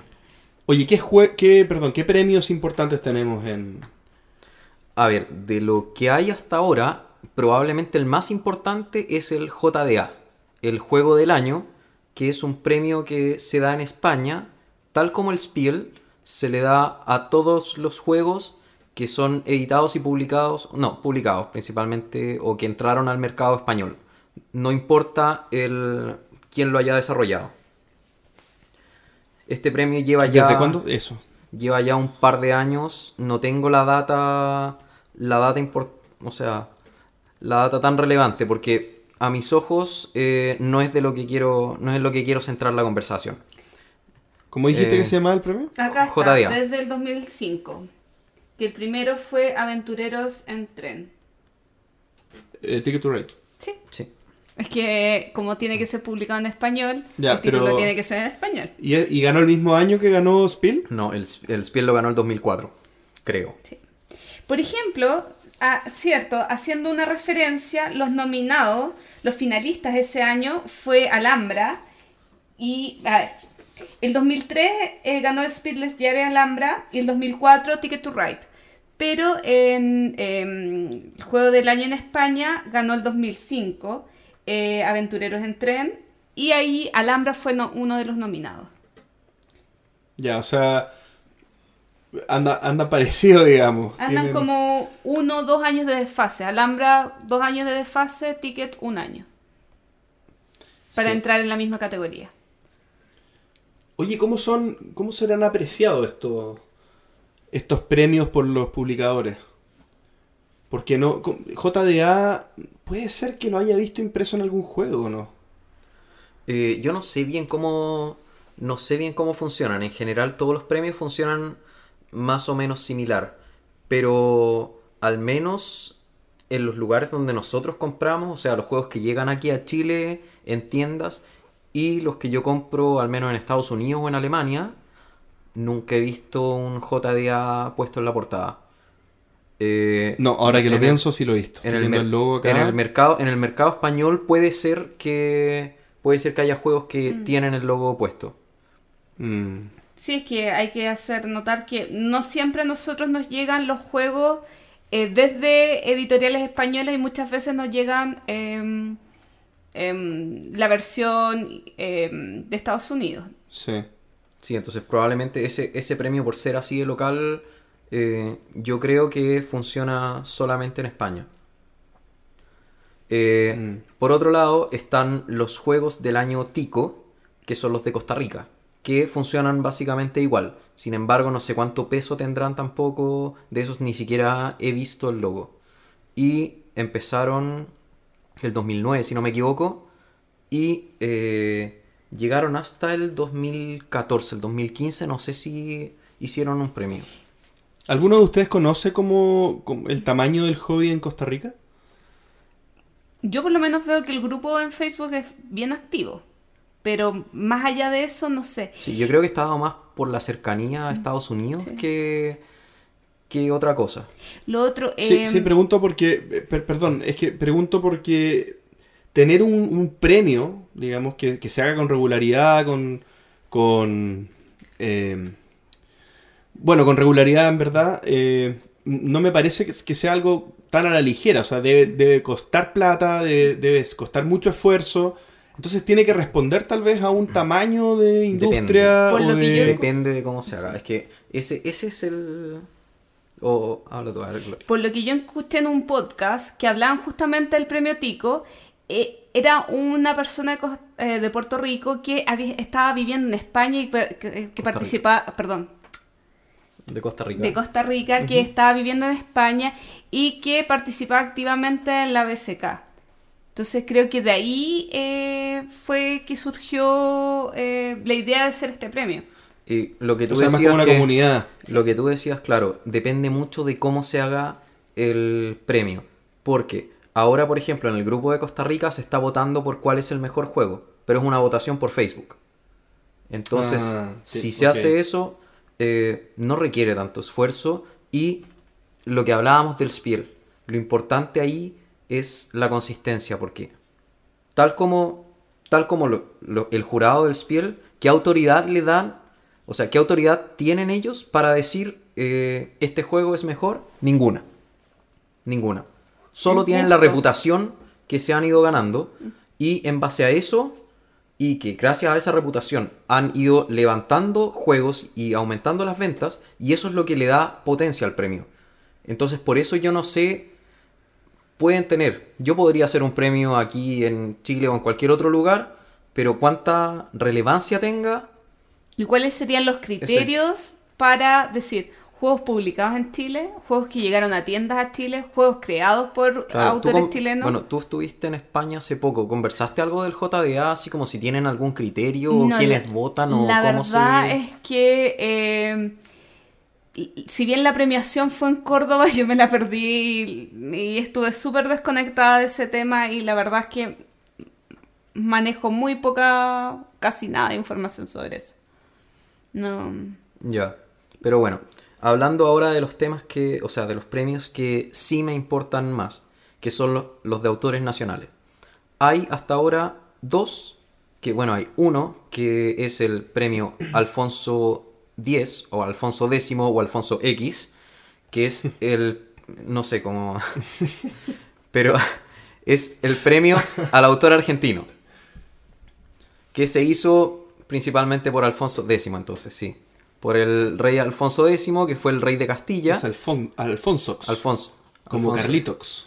Eh, no, no creo, que, no creo que haya sido tan Pokémon en esa época. Pero bueno. Eh, que fue el rey de Castilla, eh, León y Galicia. Y él fue el que encargó hacer la escritura del libro de los juegos. Que era un libro en el que, bueno, se hablaban de los juegos de esa época. El ajedrez, las damas. Y en base a eso se le puso el nombre. Este premio se creó el año pasado y en él participaron más de 20 juegos argentinos. Ellos sí tienen una línea y tienen una norma eh, muy estructurada de partida. Bueno, está recién creándose y yo creo que puede ser un punto a mirar para todo el resto de los países. Em, ellos de partida eh, pueden participar solo juegos diseñados por autores argentinos o extranjeros que lleven viviendo en Argentina al menos dos años. Eh, junto con eso, em, bueno, el año pasado tuvieron tuvieron algunas diferencias eh, debido a que eh, había muchos juegos. dices tú. No, no la organización, sino que a, a los juegos que postulaban. Este año ya pusieron un mínimo de 50 unidades de juegos porque llegaban Claro. muchos juegos artesanales Sí. y muchos juegos... eh, 50 in- unidades de? A la industriales. venta. Sí. No, claro, 50 unidades producidas. Que eran juegos artesanales, que son juegos básicamente artesanales. Y lo que se potencia, o sea, lo que pretenden estos juegos es generar una. Industria. O sea, es, es potenciar la industria. Entonces, ¿qué otra cosa? El nombre de los diseñadores tiene que estar En la en, el- en la portada o en el manual. Yo prefiero que estén en la portada. Porque el objetivo en parte, que era uno de los objetivos que tenía el Spiel, era mostrar que estos juegos no vienen de la nada. Claro. Que hay un diseñador. Ujú. Independiente que no se sepa quién es, no importa. Claro, no como el Monopoly que tú no sabes quién. ¿Quién lo hizo? Sí. Exacto. Em, y bueno, en Argentina además tienen una desventaja gigante que yo siento que están pudiendo empezar a aprovechar a su favor y es el... no tienen un bloqueo per se, pero sí tienen unas normas eh, terribles para la importación. O sea, de partida, ellos por cada, por cada cosa que quieren importar les cobran el 50% extra, enseguida. Enseguida, o sea, tú, tú querías un juego de 50 dólares, entrando cuesta 75. Así, más un par de otros impuestos extra que te puede llegar a costar el doble, fácil. ¿Por qué mencionaste eso ahora, perdón? Ah, porque... Que ¿a eso qué- a qué- fomenta a qué- la, la a qué- creación de juegos. ¿A qué vamos? Eso fomenta la ¿A qué- industria ¿A qué vamos? interna, Eso, tú. claro, eso destruye, básicamente, bueno, no la destruye totalmente, pero es muy complicado conseguir juegos allá y eso genera una ventaja gigante para la creación de juegos nacionales y para la comercialización. Eh, por ejemplo, estando allá, conocí juegos, conocí uno que se llamaba Chernobyl, por ejemplo, que es una adaptación de eh, la isla prohibida mezclado con el desierto prohibido. Es como una especie de isla prohibida en la que eh, todas las losetas son iguales por un lado y uno las va dando vueltas y está ambientado en el desastre de Chernobyl de Rusia. Entonces, en el fondo hay que encontrar las habitaciones eh, para poder escapar del lugar, hay que ir rescatando gente, tiene, tiene un par de vueltas de tuerca, pero es básicamente un- una isla prohibida trabajado. Y conversando con, conversando con este chico, el juego lo había hecho en marzo, lo había mandado a imprimir, se imprime todo allá en Argentina. eh, y ya a noviembre había vendido mil unidades Wow. él solo, yendo a ferias. Y eh, ahora iban a mandar a hacer 2.000 unidades más. Eh, el ganador del juego, del juego del año, del año pasado, un juego que se llama Kinmo, que es muy entretenido, es muy familiar también. ¿Lo trajiste? No, es que andaba con déficit de espacio, así que tuve que potenciar juegos más pequeños. Eh, pero me habría gustado. Eh, también, ese, las ventas se han disparado desde que se generó este premio. Eh, hay otro juego que se llama Cartas Fútbol, Fútbol Club. Es un juego de fútbol que yo lo miré y yo le dije al autor, oye, vamos a probarlo, pero no te garantizo nada. Y él me dijo, tranquilo.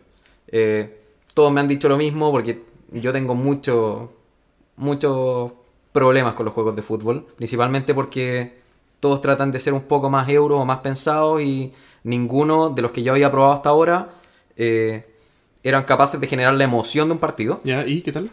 Eh, bueno, ¿Sí? de a dos, de a dos no me gustó mucho. Pero Pero lo fútbol. entretenido, pero lo entretenido es que se puede jugar, se juega a números pares, de 2 hasta 6. Ah, ¿Ya? Ah, es como equipo, ya. Claro, es como equipos. eh, ¿Y es la- como un eh, taca-taca? ¿Tú estás en la defensa? ¿Otro está en el...? Sí, se va jugando por turno, entonces giran en un círculo y uno se pone frente a su compañero. Entonces juego yo, juega el del otro equipo, juega mi compañero, juega el del otro equipo, vuelvo a jugar yo. El objetivo es dar tres pases entre nosotros y después se puede chutear al arco. Y tienes tres tipos de cartas. Tiene, o sea, tiene carta de pase, carta de finta y carta de chutear al arco. Y cada carta es doble. Entonces por el otro lado tiene la, la contraparte. Para el pase está la barri, o sea, para el pase está la intercepción, para la finta está la barría y para el chutear está la tajada. Y con eso va haciendo una mecánica, bueno, cada carta además tiene números. Entonces, bueno, yo tiro un pase 8, no, de intercepción con, con un nueve. 9.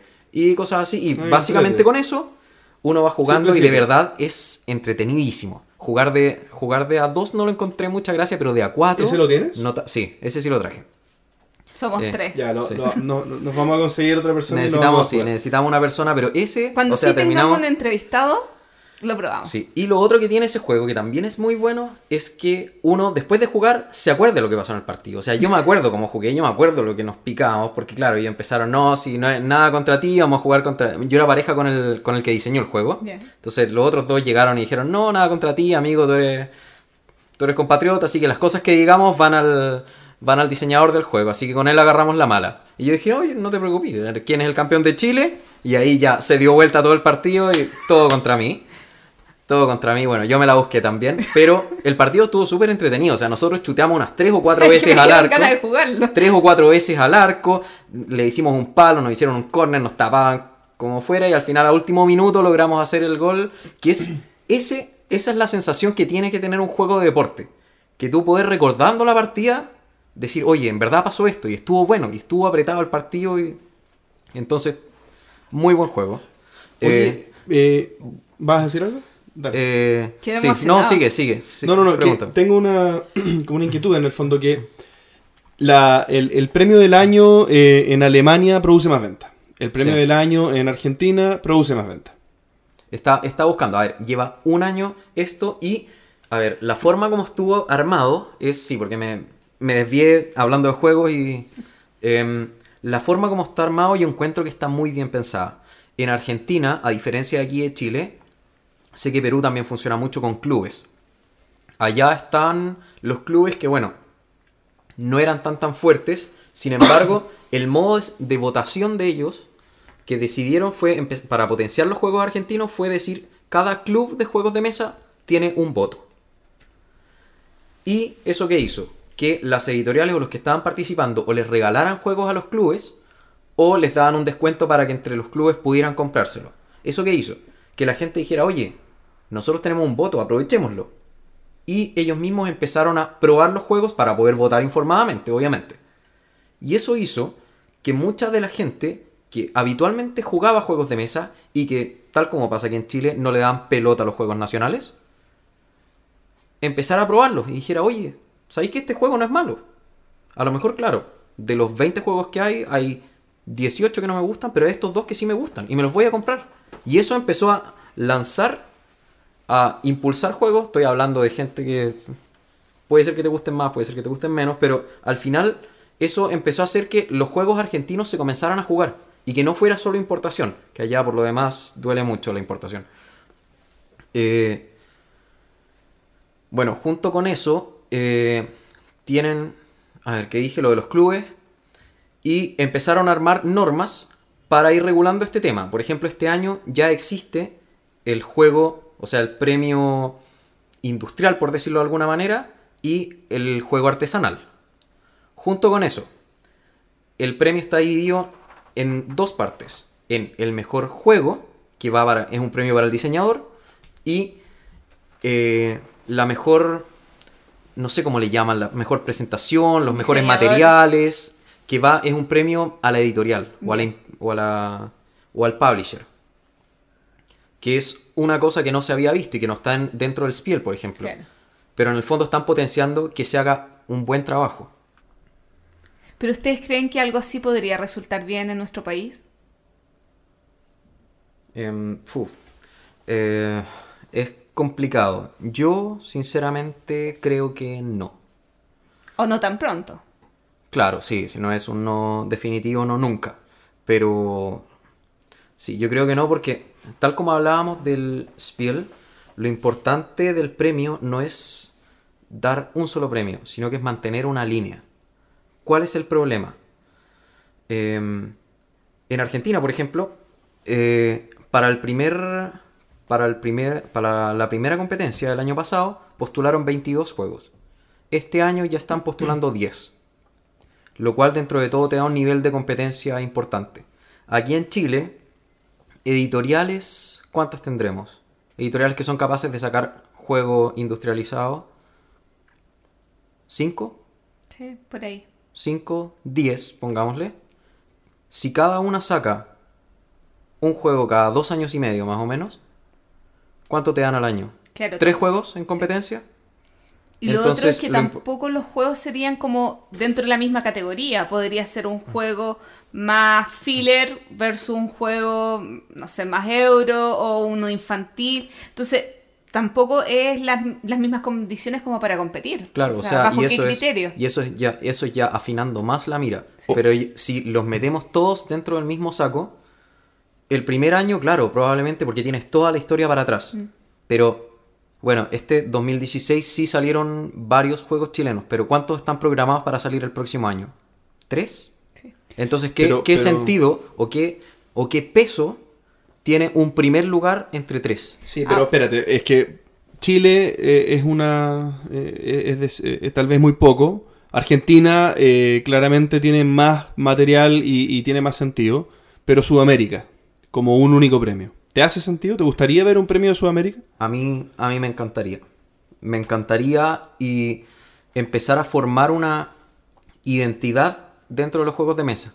Cosa que es difícil de hacer porque no es, no es un proceso que se hace consciente, sino que se hace muy inconscientemente eh, y se va de a poco. Pero, por ejemplo, si lo, si lo vemos, hay, mucho, hay muchos juegos que están empezando a tomar identidad. Por ejemplo, Portugal. Ya el término Portugames es algo que suena. Y son juegos que son muy pesados, que con mucho componente, que son. que te hacen. que te dejan cansado de jugar. Eh, si bien no es eh, un tema territorial, pero los microgames, los asiáticos se los han apoderado súper bien. Y ellos en general están tirando mucho de eso y son muchos juegos buenos. Entonces lo están incorporando a su identidad que tal vez tiene que ver con que ellos viven en ciudades muy apretadas, no tienen tiempo para nada y claro, jugar este juego que no usa espacio y que y Ah. que funciona rápido, entonces empezar a desarrollar una identidad latina de juegos de mesa me encantaría. Pero eso eso es algo que va de a poco. Y ahora, por otro lado, está uno premiar al juego de un país o de un continente. Y lo otro es los el, como el, el Spiel des Jahres, los juegos publicados en el país o los juegos que llegaron, no sé, a Chile para la venta por las distintas distribuidoras, también sería otra opción de premio, pero no sé si en realidad tendría algún peso eso. Sí, yo no considero que sume. Claro, porque po- perfectamente podríamos generar un premio de todos los lanzamientos que se hagan en el país, de las distintas editoriales, pero ¿a, a quién más allá de los chilenos nos va a interesar quién ganó? Sí, sí, o sea, yo, yo pensando en por qué a mí me interesaría que existiera un premio sudamericano, es para que, como dice Pancho, para que sume. ¿ya? Es como para que agregue algo que sustancialmente sea distinto a lo que hoy día tenemos. Y hoy día el Spiel alemán es algo que en Chile y en otros países de Latinoamérica tenemos, porque hacemos uso de él y nos beneficiamos y nos enseña y nos señala muchas cosas que nosotros quisiéramos saber, así como otros premios importantes del mundo también nos señalan cosas importantes. Lo que sumaría en Latinoamérica sería, por ejemplo, impulsar eh, nuevos desarrollos o señalar eh, desarrolladores emergentes que estén bien posicionados, pero que se genere una sensación común del continente de cómo está creciendo esto. Porque no sería muy bueno para mí que... O sea, es, es espectacular que Argentina siga creciendo como está creciendo, pero no sería muy bueno que países que tal vez tienen la intención de hacerlo no lo hagan porque no hay este eh, esta concepción global o al menos latinoamericana de cómo está funcionando el tema. O sea, un premio latinoamericano nos ayudaría a sentar un pre- un- una, una, una vara común y que los que estén más abajo de esa vara intenten superarse también, intenten llegar y tengan como meta, por ejemplo, un diseñador chileno tenga como meta ganarse el premio latinoamericano y que sea un desafío y que sea algo que persigan y que motive a que, a que salgan mejores diseñadores. Sí, y el objetivo también es cómo se hace, porque al final hacer el premio es pensar el premio bueno, no es trabajo fácil, pero tampoco es un trabajo exclusivamente difícil. Lo que yo considero que es más rescatable y más, más complejo es la forma de votación y la forma de cómo desarrollar el proceso completo a modo de hacer una integración y que efectivamente el premio tome sentido. En Argentina lo hicieron muy bien dándose cuenta que los clubes eran lo que, lo que podía potenciar y de hecho no existían tantos clubes y muchos por esta ventaja de tener descuento o que les regalaran juegos se comenzaron a, a formar nuevos clubes o empezaron a potenciarse más y clubes que tal vez no se veían hace seis meses empezaron a hacer una o dos juntas mensuales solo por este motivo. Yo veo como una complicación el tema logístico. Es que por eso... Ese... O sea, cómo eh, a mí me llega un juego de Colombia, cómo me llega un juego de, eh, de Costa Rica, de mm, Ecuador, para que yo pueda evaluarlos y dar mi voto, o mi club, o mi asociación. Bueno, enviándolo. po. Sí, no, pero igual, eh, igual es un gasto alto. Pensemos en 20 jueces. Sí, e- es un punto importante que también para mí es un tema. eh, un tema grande que me gustaría incluso tratar en otro capítulo. eh, de cómo son los procesos de distribución de juegos y cómo un poco eh, un país que está más alejado de Europa eh, se afecta de eso. Y, y- y como dices tú, un premio se afectaría mucho también de eso. Eh, pero claro, o sea, hay, hay complicaciones y habría que solucionarlas, pero, Sí, pero la idea creo- general es que, yo creo, yo creo que sería esas muy bueno que haya. sí, pero esas complicaciones al final son menores porque si bien el premio es lo que suena, lo importante es lo que va detrás del premio. ¿Cuál es el objetivo? Que por ejemplo, en los Alfonso los tienen súper bien delimitados, que es primero, estimular el desarrollo y la producción de juegos de mesa en Argentina. Segundo, difundir y dar visibilidad a los nuevos juegos y autores. Tercero, conformar el patrimonio cultural argentino. Y cuarto, mejorar la calidad de los productos. Y yo creo que eso es, o sea, difundir y dar visibilidad. Hacer un premio que funcione para nosotros o para los cinco que jugamos muchos juegos no sirve. El objetivo es lograr que esto eh, salga de acá, salga de este círculo y que genere, genere algo extra. Por otro lado, eh, perdón, ese fue mi computador. Eh, por otro lado, eh, junto con los Alphonse, o sea, para el próximo año se va a generar un juego, un premio en España, que es el premio al autor nacional español. Que, em, que bueno, esto tiene, tiene el apoyo del Ayuntamiento de Cuart de Poblet, que es una organización gubernamental similar a lo que sería aquí en Chile las municipalidades. Eh, y bueno, no he encontrado las bases todavía, no sé si las tienen armadas, pero dijeron que ya es oficial. Por otro lado, con respecto a lo que tú decías, JP, en España también se está armando un grupo, eh, un gremio de, eh, de editores españoles, en los cuales el objetivo es, aprovechando las ventajas que tienen ellos de estar muy cerca de todos los países de Europa y lo barato que sale, eh, lo que quieren es ser una herramienta conjunta de venta y promoción eh, internacionalmente. Entonces, ellos van a ir a distintos eventos con un catálogo conjunto de los distintos autores españoles y van a ir participando en ferias internacionales. Y el objetivo de esto es no solo dar a conocer, sino empezar a mejorar las economías de escala.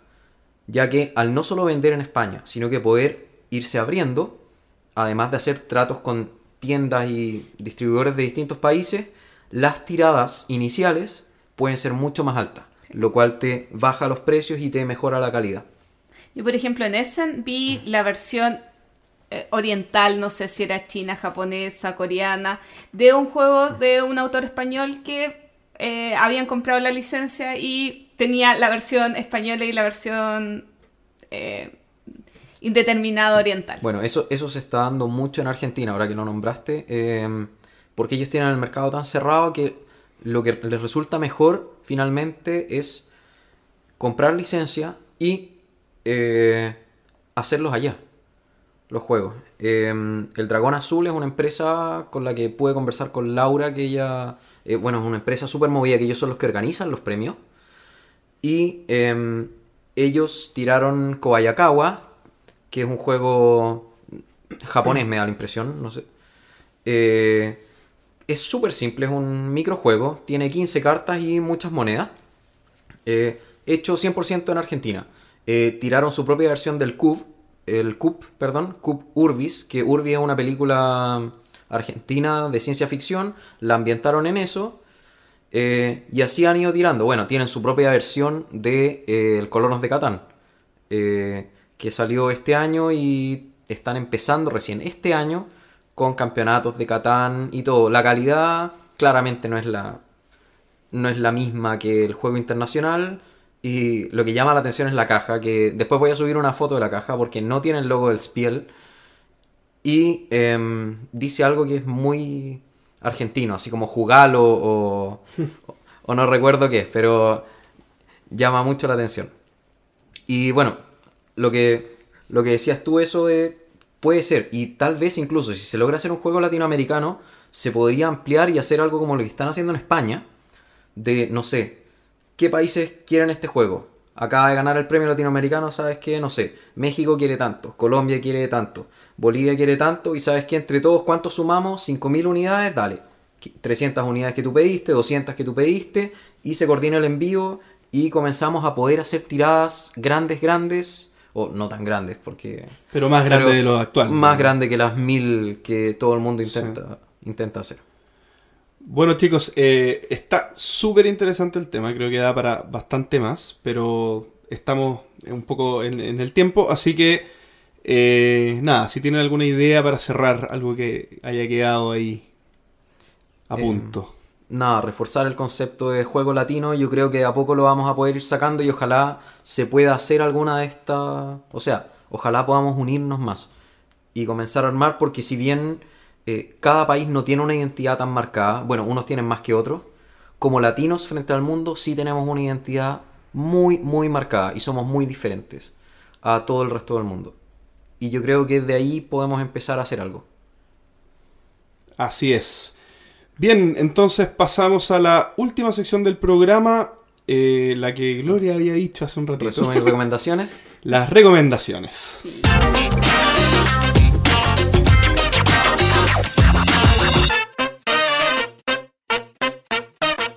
Llegamos entonces a la última sección del programa, la recomendación. Esta sección donde eh, cada uno de nosotros va a intentar darles algún consejo, algo eh, que pueda hacerles útil eh, o que pueda eh, al menos manifestar lo que nosotros creemos que puede ser útil. ¿ya? Va a partir Gloria. ¿Cuál es tu recomendación de la semana? Mira, yo quiero recomendar un podcast español que a mí me gusta mucho. ¿Y sabes por qué me gusta? Bueno, al contrario de este podcast, ahí hablan mucho de juegos describiendo juegos. Y eh, el tipo de juegos que ellos abarcan son los juegos que a mí me gustan, que son más tirados a euro medio, euro duro. Espérate, quedé con una duda.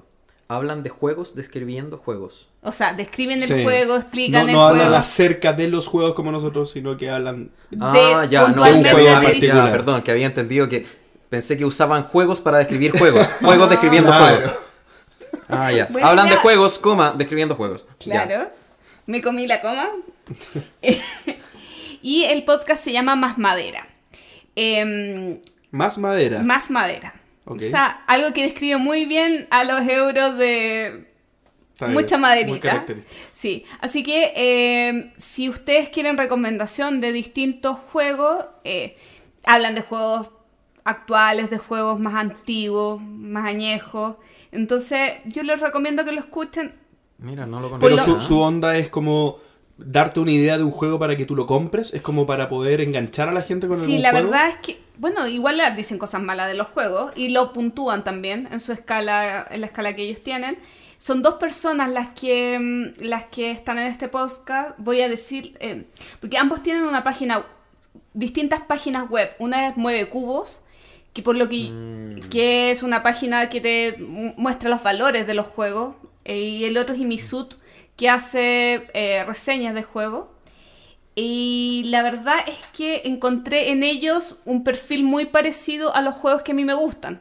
¿Sí? Entonces eso es agradable escuchar a alguien que si te hace una recomendación de un juego, probablemente a ti igual te guste. Sí, yo creo que debe ser una sensación increíble. Yo todavía no he encontrado a ningún reseñador Na- que me nadie represente. tiene tus gustos, Sí. pues, Pancho. Bueno, Es que- sí, yo soy sí. bien quisquilloso. La verdad es que hace...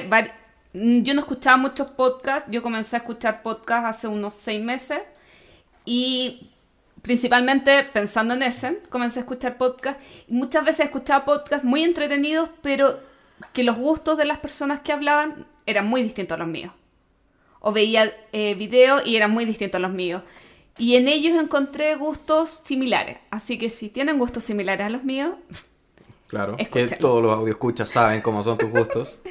Bueno, el, el amigo del gato sabe que no te gustan los cooperativos. Él, él puede Justamente. escuchar. No, no, que los odia. Seamos enfáticos, O sea, por sí, perdón. Seamos enfáticos. Sí. Esa es mi, mi pequeña recomendación de la semana. Pancho, tú o yo. Eh, dale tú. Voy yo. Mi recomendación de esta semana también va a ser un podcast. Eh, en este caso, en inglés. ¿ya? Muy bien. Les voy a recomendar el podcast que yo más escucho. Eh, bueno, técnicamente no, porque sale cada dos semanas. Entonces, y técnicamente no, porque editas este y lo escuchas y lo 10 veces. escucho infinitas veces, tienes razón. El tercero que más escucho entonces.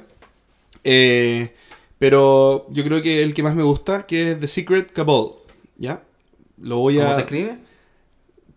Es largo. Eh, The Secret, de secreto, Cabal, C-A-B larga A-L. Lo vamos a escribir igual en la, en la página. Y es, un podcast bastante largo, du- dura aproximadamente tres horas. Para los que piensan que es largo el nuestro, ese es más largo. Ya, sale cada dos semanas. Eh, y tiene enfoques bastante que a mí me interesan mucho. Y, y lo particular que tiene es que dura tres horas y que cada sección a mí me interesa mucho. Ya parte con una descripción un poco de lo que hacen, eh, de lo que han hecho el último tiempo. Hacen una descripción de los juegos que han jugado bastante interesante porque no ahondan mucho, pero sí eh, dan una explicación eh, que al menos tú conociendo a cada persona de los que están en el podcast puedes ha- hacerte una idea de, de si el juego te podría interesar o no. ¿Cuántos son ellos? Uy, son cinco si no me equivoco. Cuatro o cinco. Ah, pero ¿y Varían, ¿y, todos pero- participan en la...? Ah, ya. todos participan. Unos hablan más que otros, pero, pero todos participan. en, en todas las secciones participan los cinco. Sí, bueno, hay, hay, hay uno que es como el principal, que es Jamie, que hablan, eh, eh, eh, ¿cómo se llama? Eh, él presenta todas las secciones y es como el locutor, pero hay, hay por ejemplo, un encargado de las noticias. eh, hay- Ah, hay- ya, perfecto. Bien, y, y- y son bien, y, y lo otro que me encanta es que son súper, eh, eh, eh, ¿cómo se dice? Involucrados con lo que están haciendo. O sea, pa- para Halloween hacen un especial de Halloween, pero muy producido, con efectos, con, con radioteatro. Es muy entretenido, en verdad, ver cómo ellos se toman súper en serio el tema del podcasting y lo hacen metiendo mucho a la gente que lo escucha. Así que, de verdad, me la juego para los que pueden escuchar un podcast en inglés. de Secret tres Cowboy. horas. Y de tres horas, lo- no, lo van a pasar muy bien, en serio. Me parece. Francisco, ¿tú qué tienes para hoy? Yo tengo una página web, un sitio web. El sitio es icv2.com. Y Lo vamos a poner en la página también. 2.com.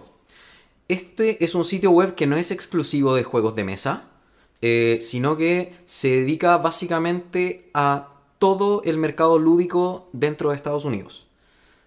En la parte, en la parte de juegos, porque tiene parte de películas, tiene parte de cómics, tiene parte de. Bueno, tiene de todo lo que uno quiera. eh, da muchos datos de mercado. De los juegos en general. En la parte de juegos no está separada por juegos de mesa, videojuegos, no sé qué, Sino que tiene noticias de rol, de videojuegos, de cartas coleccionables, de miniatura, de Kickstarter. Eh, y eh, recomiendo. ¿Por qué recomiendo esta página? Eh, si bien no nos interesa llegar al mercado norteamericano ni estadounidense, eh, lamentablemente aquí en, Chile y en Latinoamérica no somos una gran, gran industria. Y yo creo que es muy importante terminar con el romanticismo de la gente que quiere desarrollar juegos de mesa y empezar a aterrizar un poco las cosas. ¿Ya? Hay mucha gente que... Yo me enfoco principalmente, a mí me gusta dar recomendaciones para la gente que quiere diseñar juegos. Y lo que me ha tocado ver es que hay gente que cree que teniendo la idea de un juego, eh, las editoriales van a salir casi a perseguirlos. Y que es cosa de decirles cuál es su idea de juego y sentarse en un sillón a esperar a que te lleguen los millones mientras la editorial vende tu juego. Y eso no es verdad, eso no puede estar más alejado de la realidad. Tal vez en otros países, tal vez en mercados ya desarrollados, Ajá. uno pueda llegar a hacer algo parecido, con mucho más esfuerzo, pero parecido. O O sea, sea, top PFX Pero- pero qué- o... eh, entonces, ¿Qué, bueno, qué aporta esta página en concreto en lo que estás diciendo ahora? ya, ¿a qué voy? A que si en Latinoamérica uno quiere desarrollar un juego y se lo quiere tomar en serio, porque hay mucha gente que le gusta desarrollar, pero para sí, para jugar con el primo, la vecina, y sería, eh, pero si uno lo quiere desarrollar en, en serio, lo más probable es que tengas que armar tu propia editorial y armar un plan de negocios, tener contacto con proveedores y hacer muchas funciones que uno no espera. Que uno cree que es, oye, diseñé el juego, se me ocurrieron las reglas y me va a conseguir un dibujante y listo. Y eso no es así. Y para eso es muy importante entender el mercado afuera. Eh, cuáles son los diferentes modelos de negocio que hay y a qué se dedican. Porque es súper distinto. Por ejemplo, el modelo de Asmodee, que últimamente lo que ha hecho es básicamente comerse otras empresas, que es un modelo de crecimiento válido, eh, tiene School Mini or Not, que se acaba de meter a la bolsa de Hong Kong. Eh, capitalizó el 19% de su empresa en 10 millones de dólares. Y actualmente ellos lo que hacen, su forma de crecer, además de entrar a la bolsa y vender acciones, es que están buscando licencias pequeñas de juegos que no han prendido tanto, no porque el juego sea malo, sino por la capacidad que tenía la editorial de producción y ellos como tienen una buena capacidad de producción y distribución, están creciendo más. Days of Wonder tiene un modelo totalmente distinto, que es básicamente tener un lanzamiento grande al año y jugárselas por ese juego y generar lo que son los que los llamados evergreen games, que son juegos que venden mucho y que van a seguir vendiendo por muchos años, así como Ticket to Ride, eh, bueno, que es el más representativo, pero también tienen Small World, Memoir 44, Quadropolis, que salió hace poco, pero dicen que está muy bueno, y también se han equivocado con juegos como Cargo Noir. O, por ejemplo, Hielo, que está buscando ampliar su porcentaje de mercado en base al juego organizado. Entonces, es importante ir conociendo estos datos de la industria porque uno va a tener que armar proyecciones de juego. Y si yo tengo un juego que vale X dinero y espero que venda cierta cantidad de unidades, yo puedo compararme con el mercado de, afuera y decir cuánto vale esto o qué juego hay, hay parecido. Y ahí decir, oye, ¿sabéis qué? Estoy apuntando mal. No tengo posibilidad porque no sé. El Memoir 44 vende esto en Estados Unidos a ese precio. Yo no tengo tan buenos componentes y espero vender más. No, no hay ninguna posibilidad. Y va a servir como guía. Es muy importante ir conociendo para los que quieran entrar al mundo de los juegos de mesa. Es muy importante ir conociendo datos de la industria. Así que eso, ICV2, página muy buena, revísenla. Em, y creo que eso sería Tu recomendación. Sí. Sí, seguro vamos a ir ahon- ahondando más en el, en el tema que, que acaba de explicar Pancho. eh, pero por ahora llegamos al final del capítulo, eh, este segundo capítulo de El Entreturno. Muchas gracias a todos por habernos escuchado. Esperamos que la próxima semana, en dos semanas más, perdón, nos vuelvan a escuchar. Chao a todos, que estén muy bien. Chao. Chao, chao, nos vemos. Nos escuchamos. Nos escuchan. Gracias por escuchar El Entreturno. Y recuerden, envíen información de eventos a elentreturno.gmail.com. Síganos en Twitter a arroba elentreturno y den me gusta a nuestra página de Facebook. Por último y muy importante, envíanos tus preguntas y sugerencias al correo elentreturno.gmail.com para que podamos leerlas y discutirlas en el programa. Gracias de nuevo y hasta la próxima.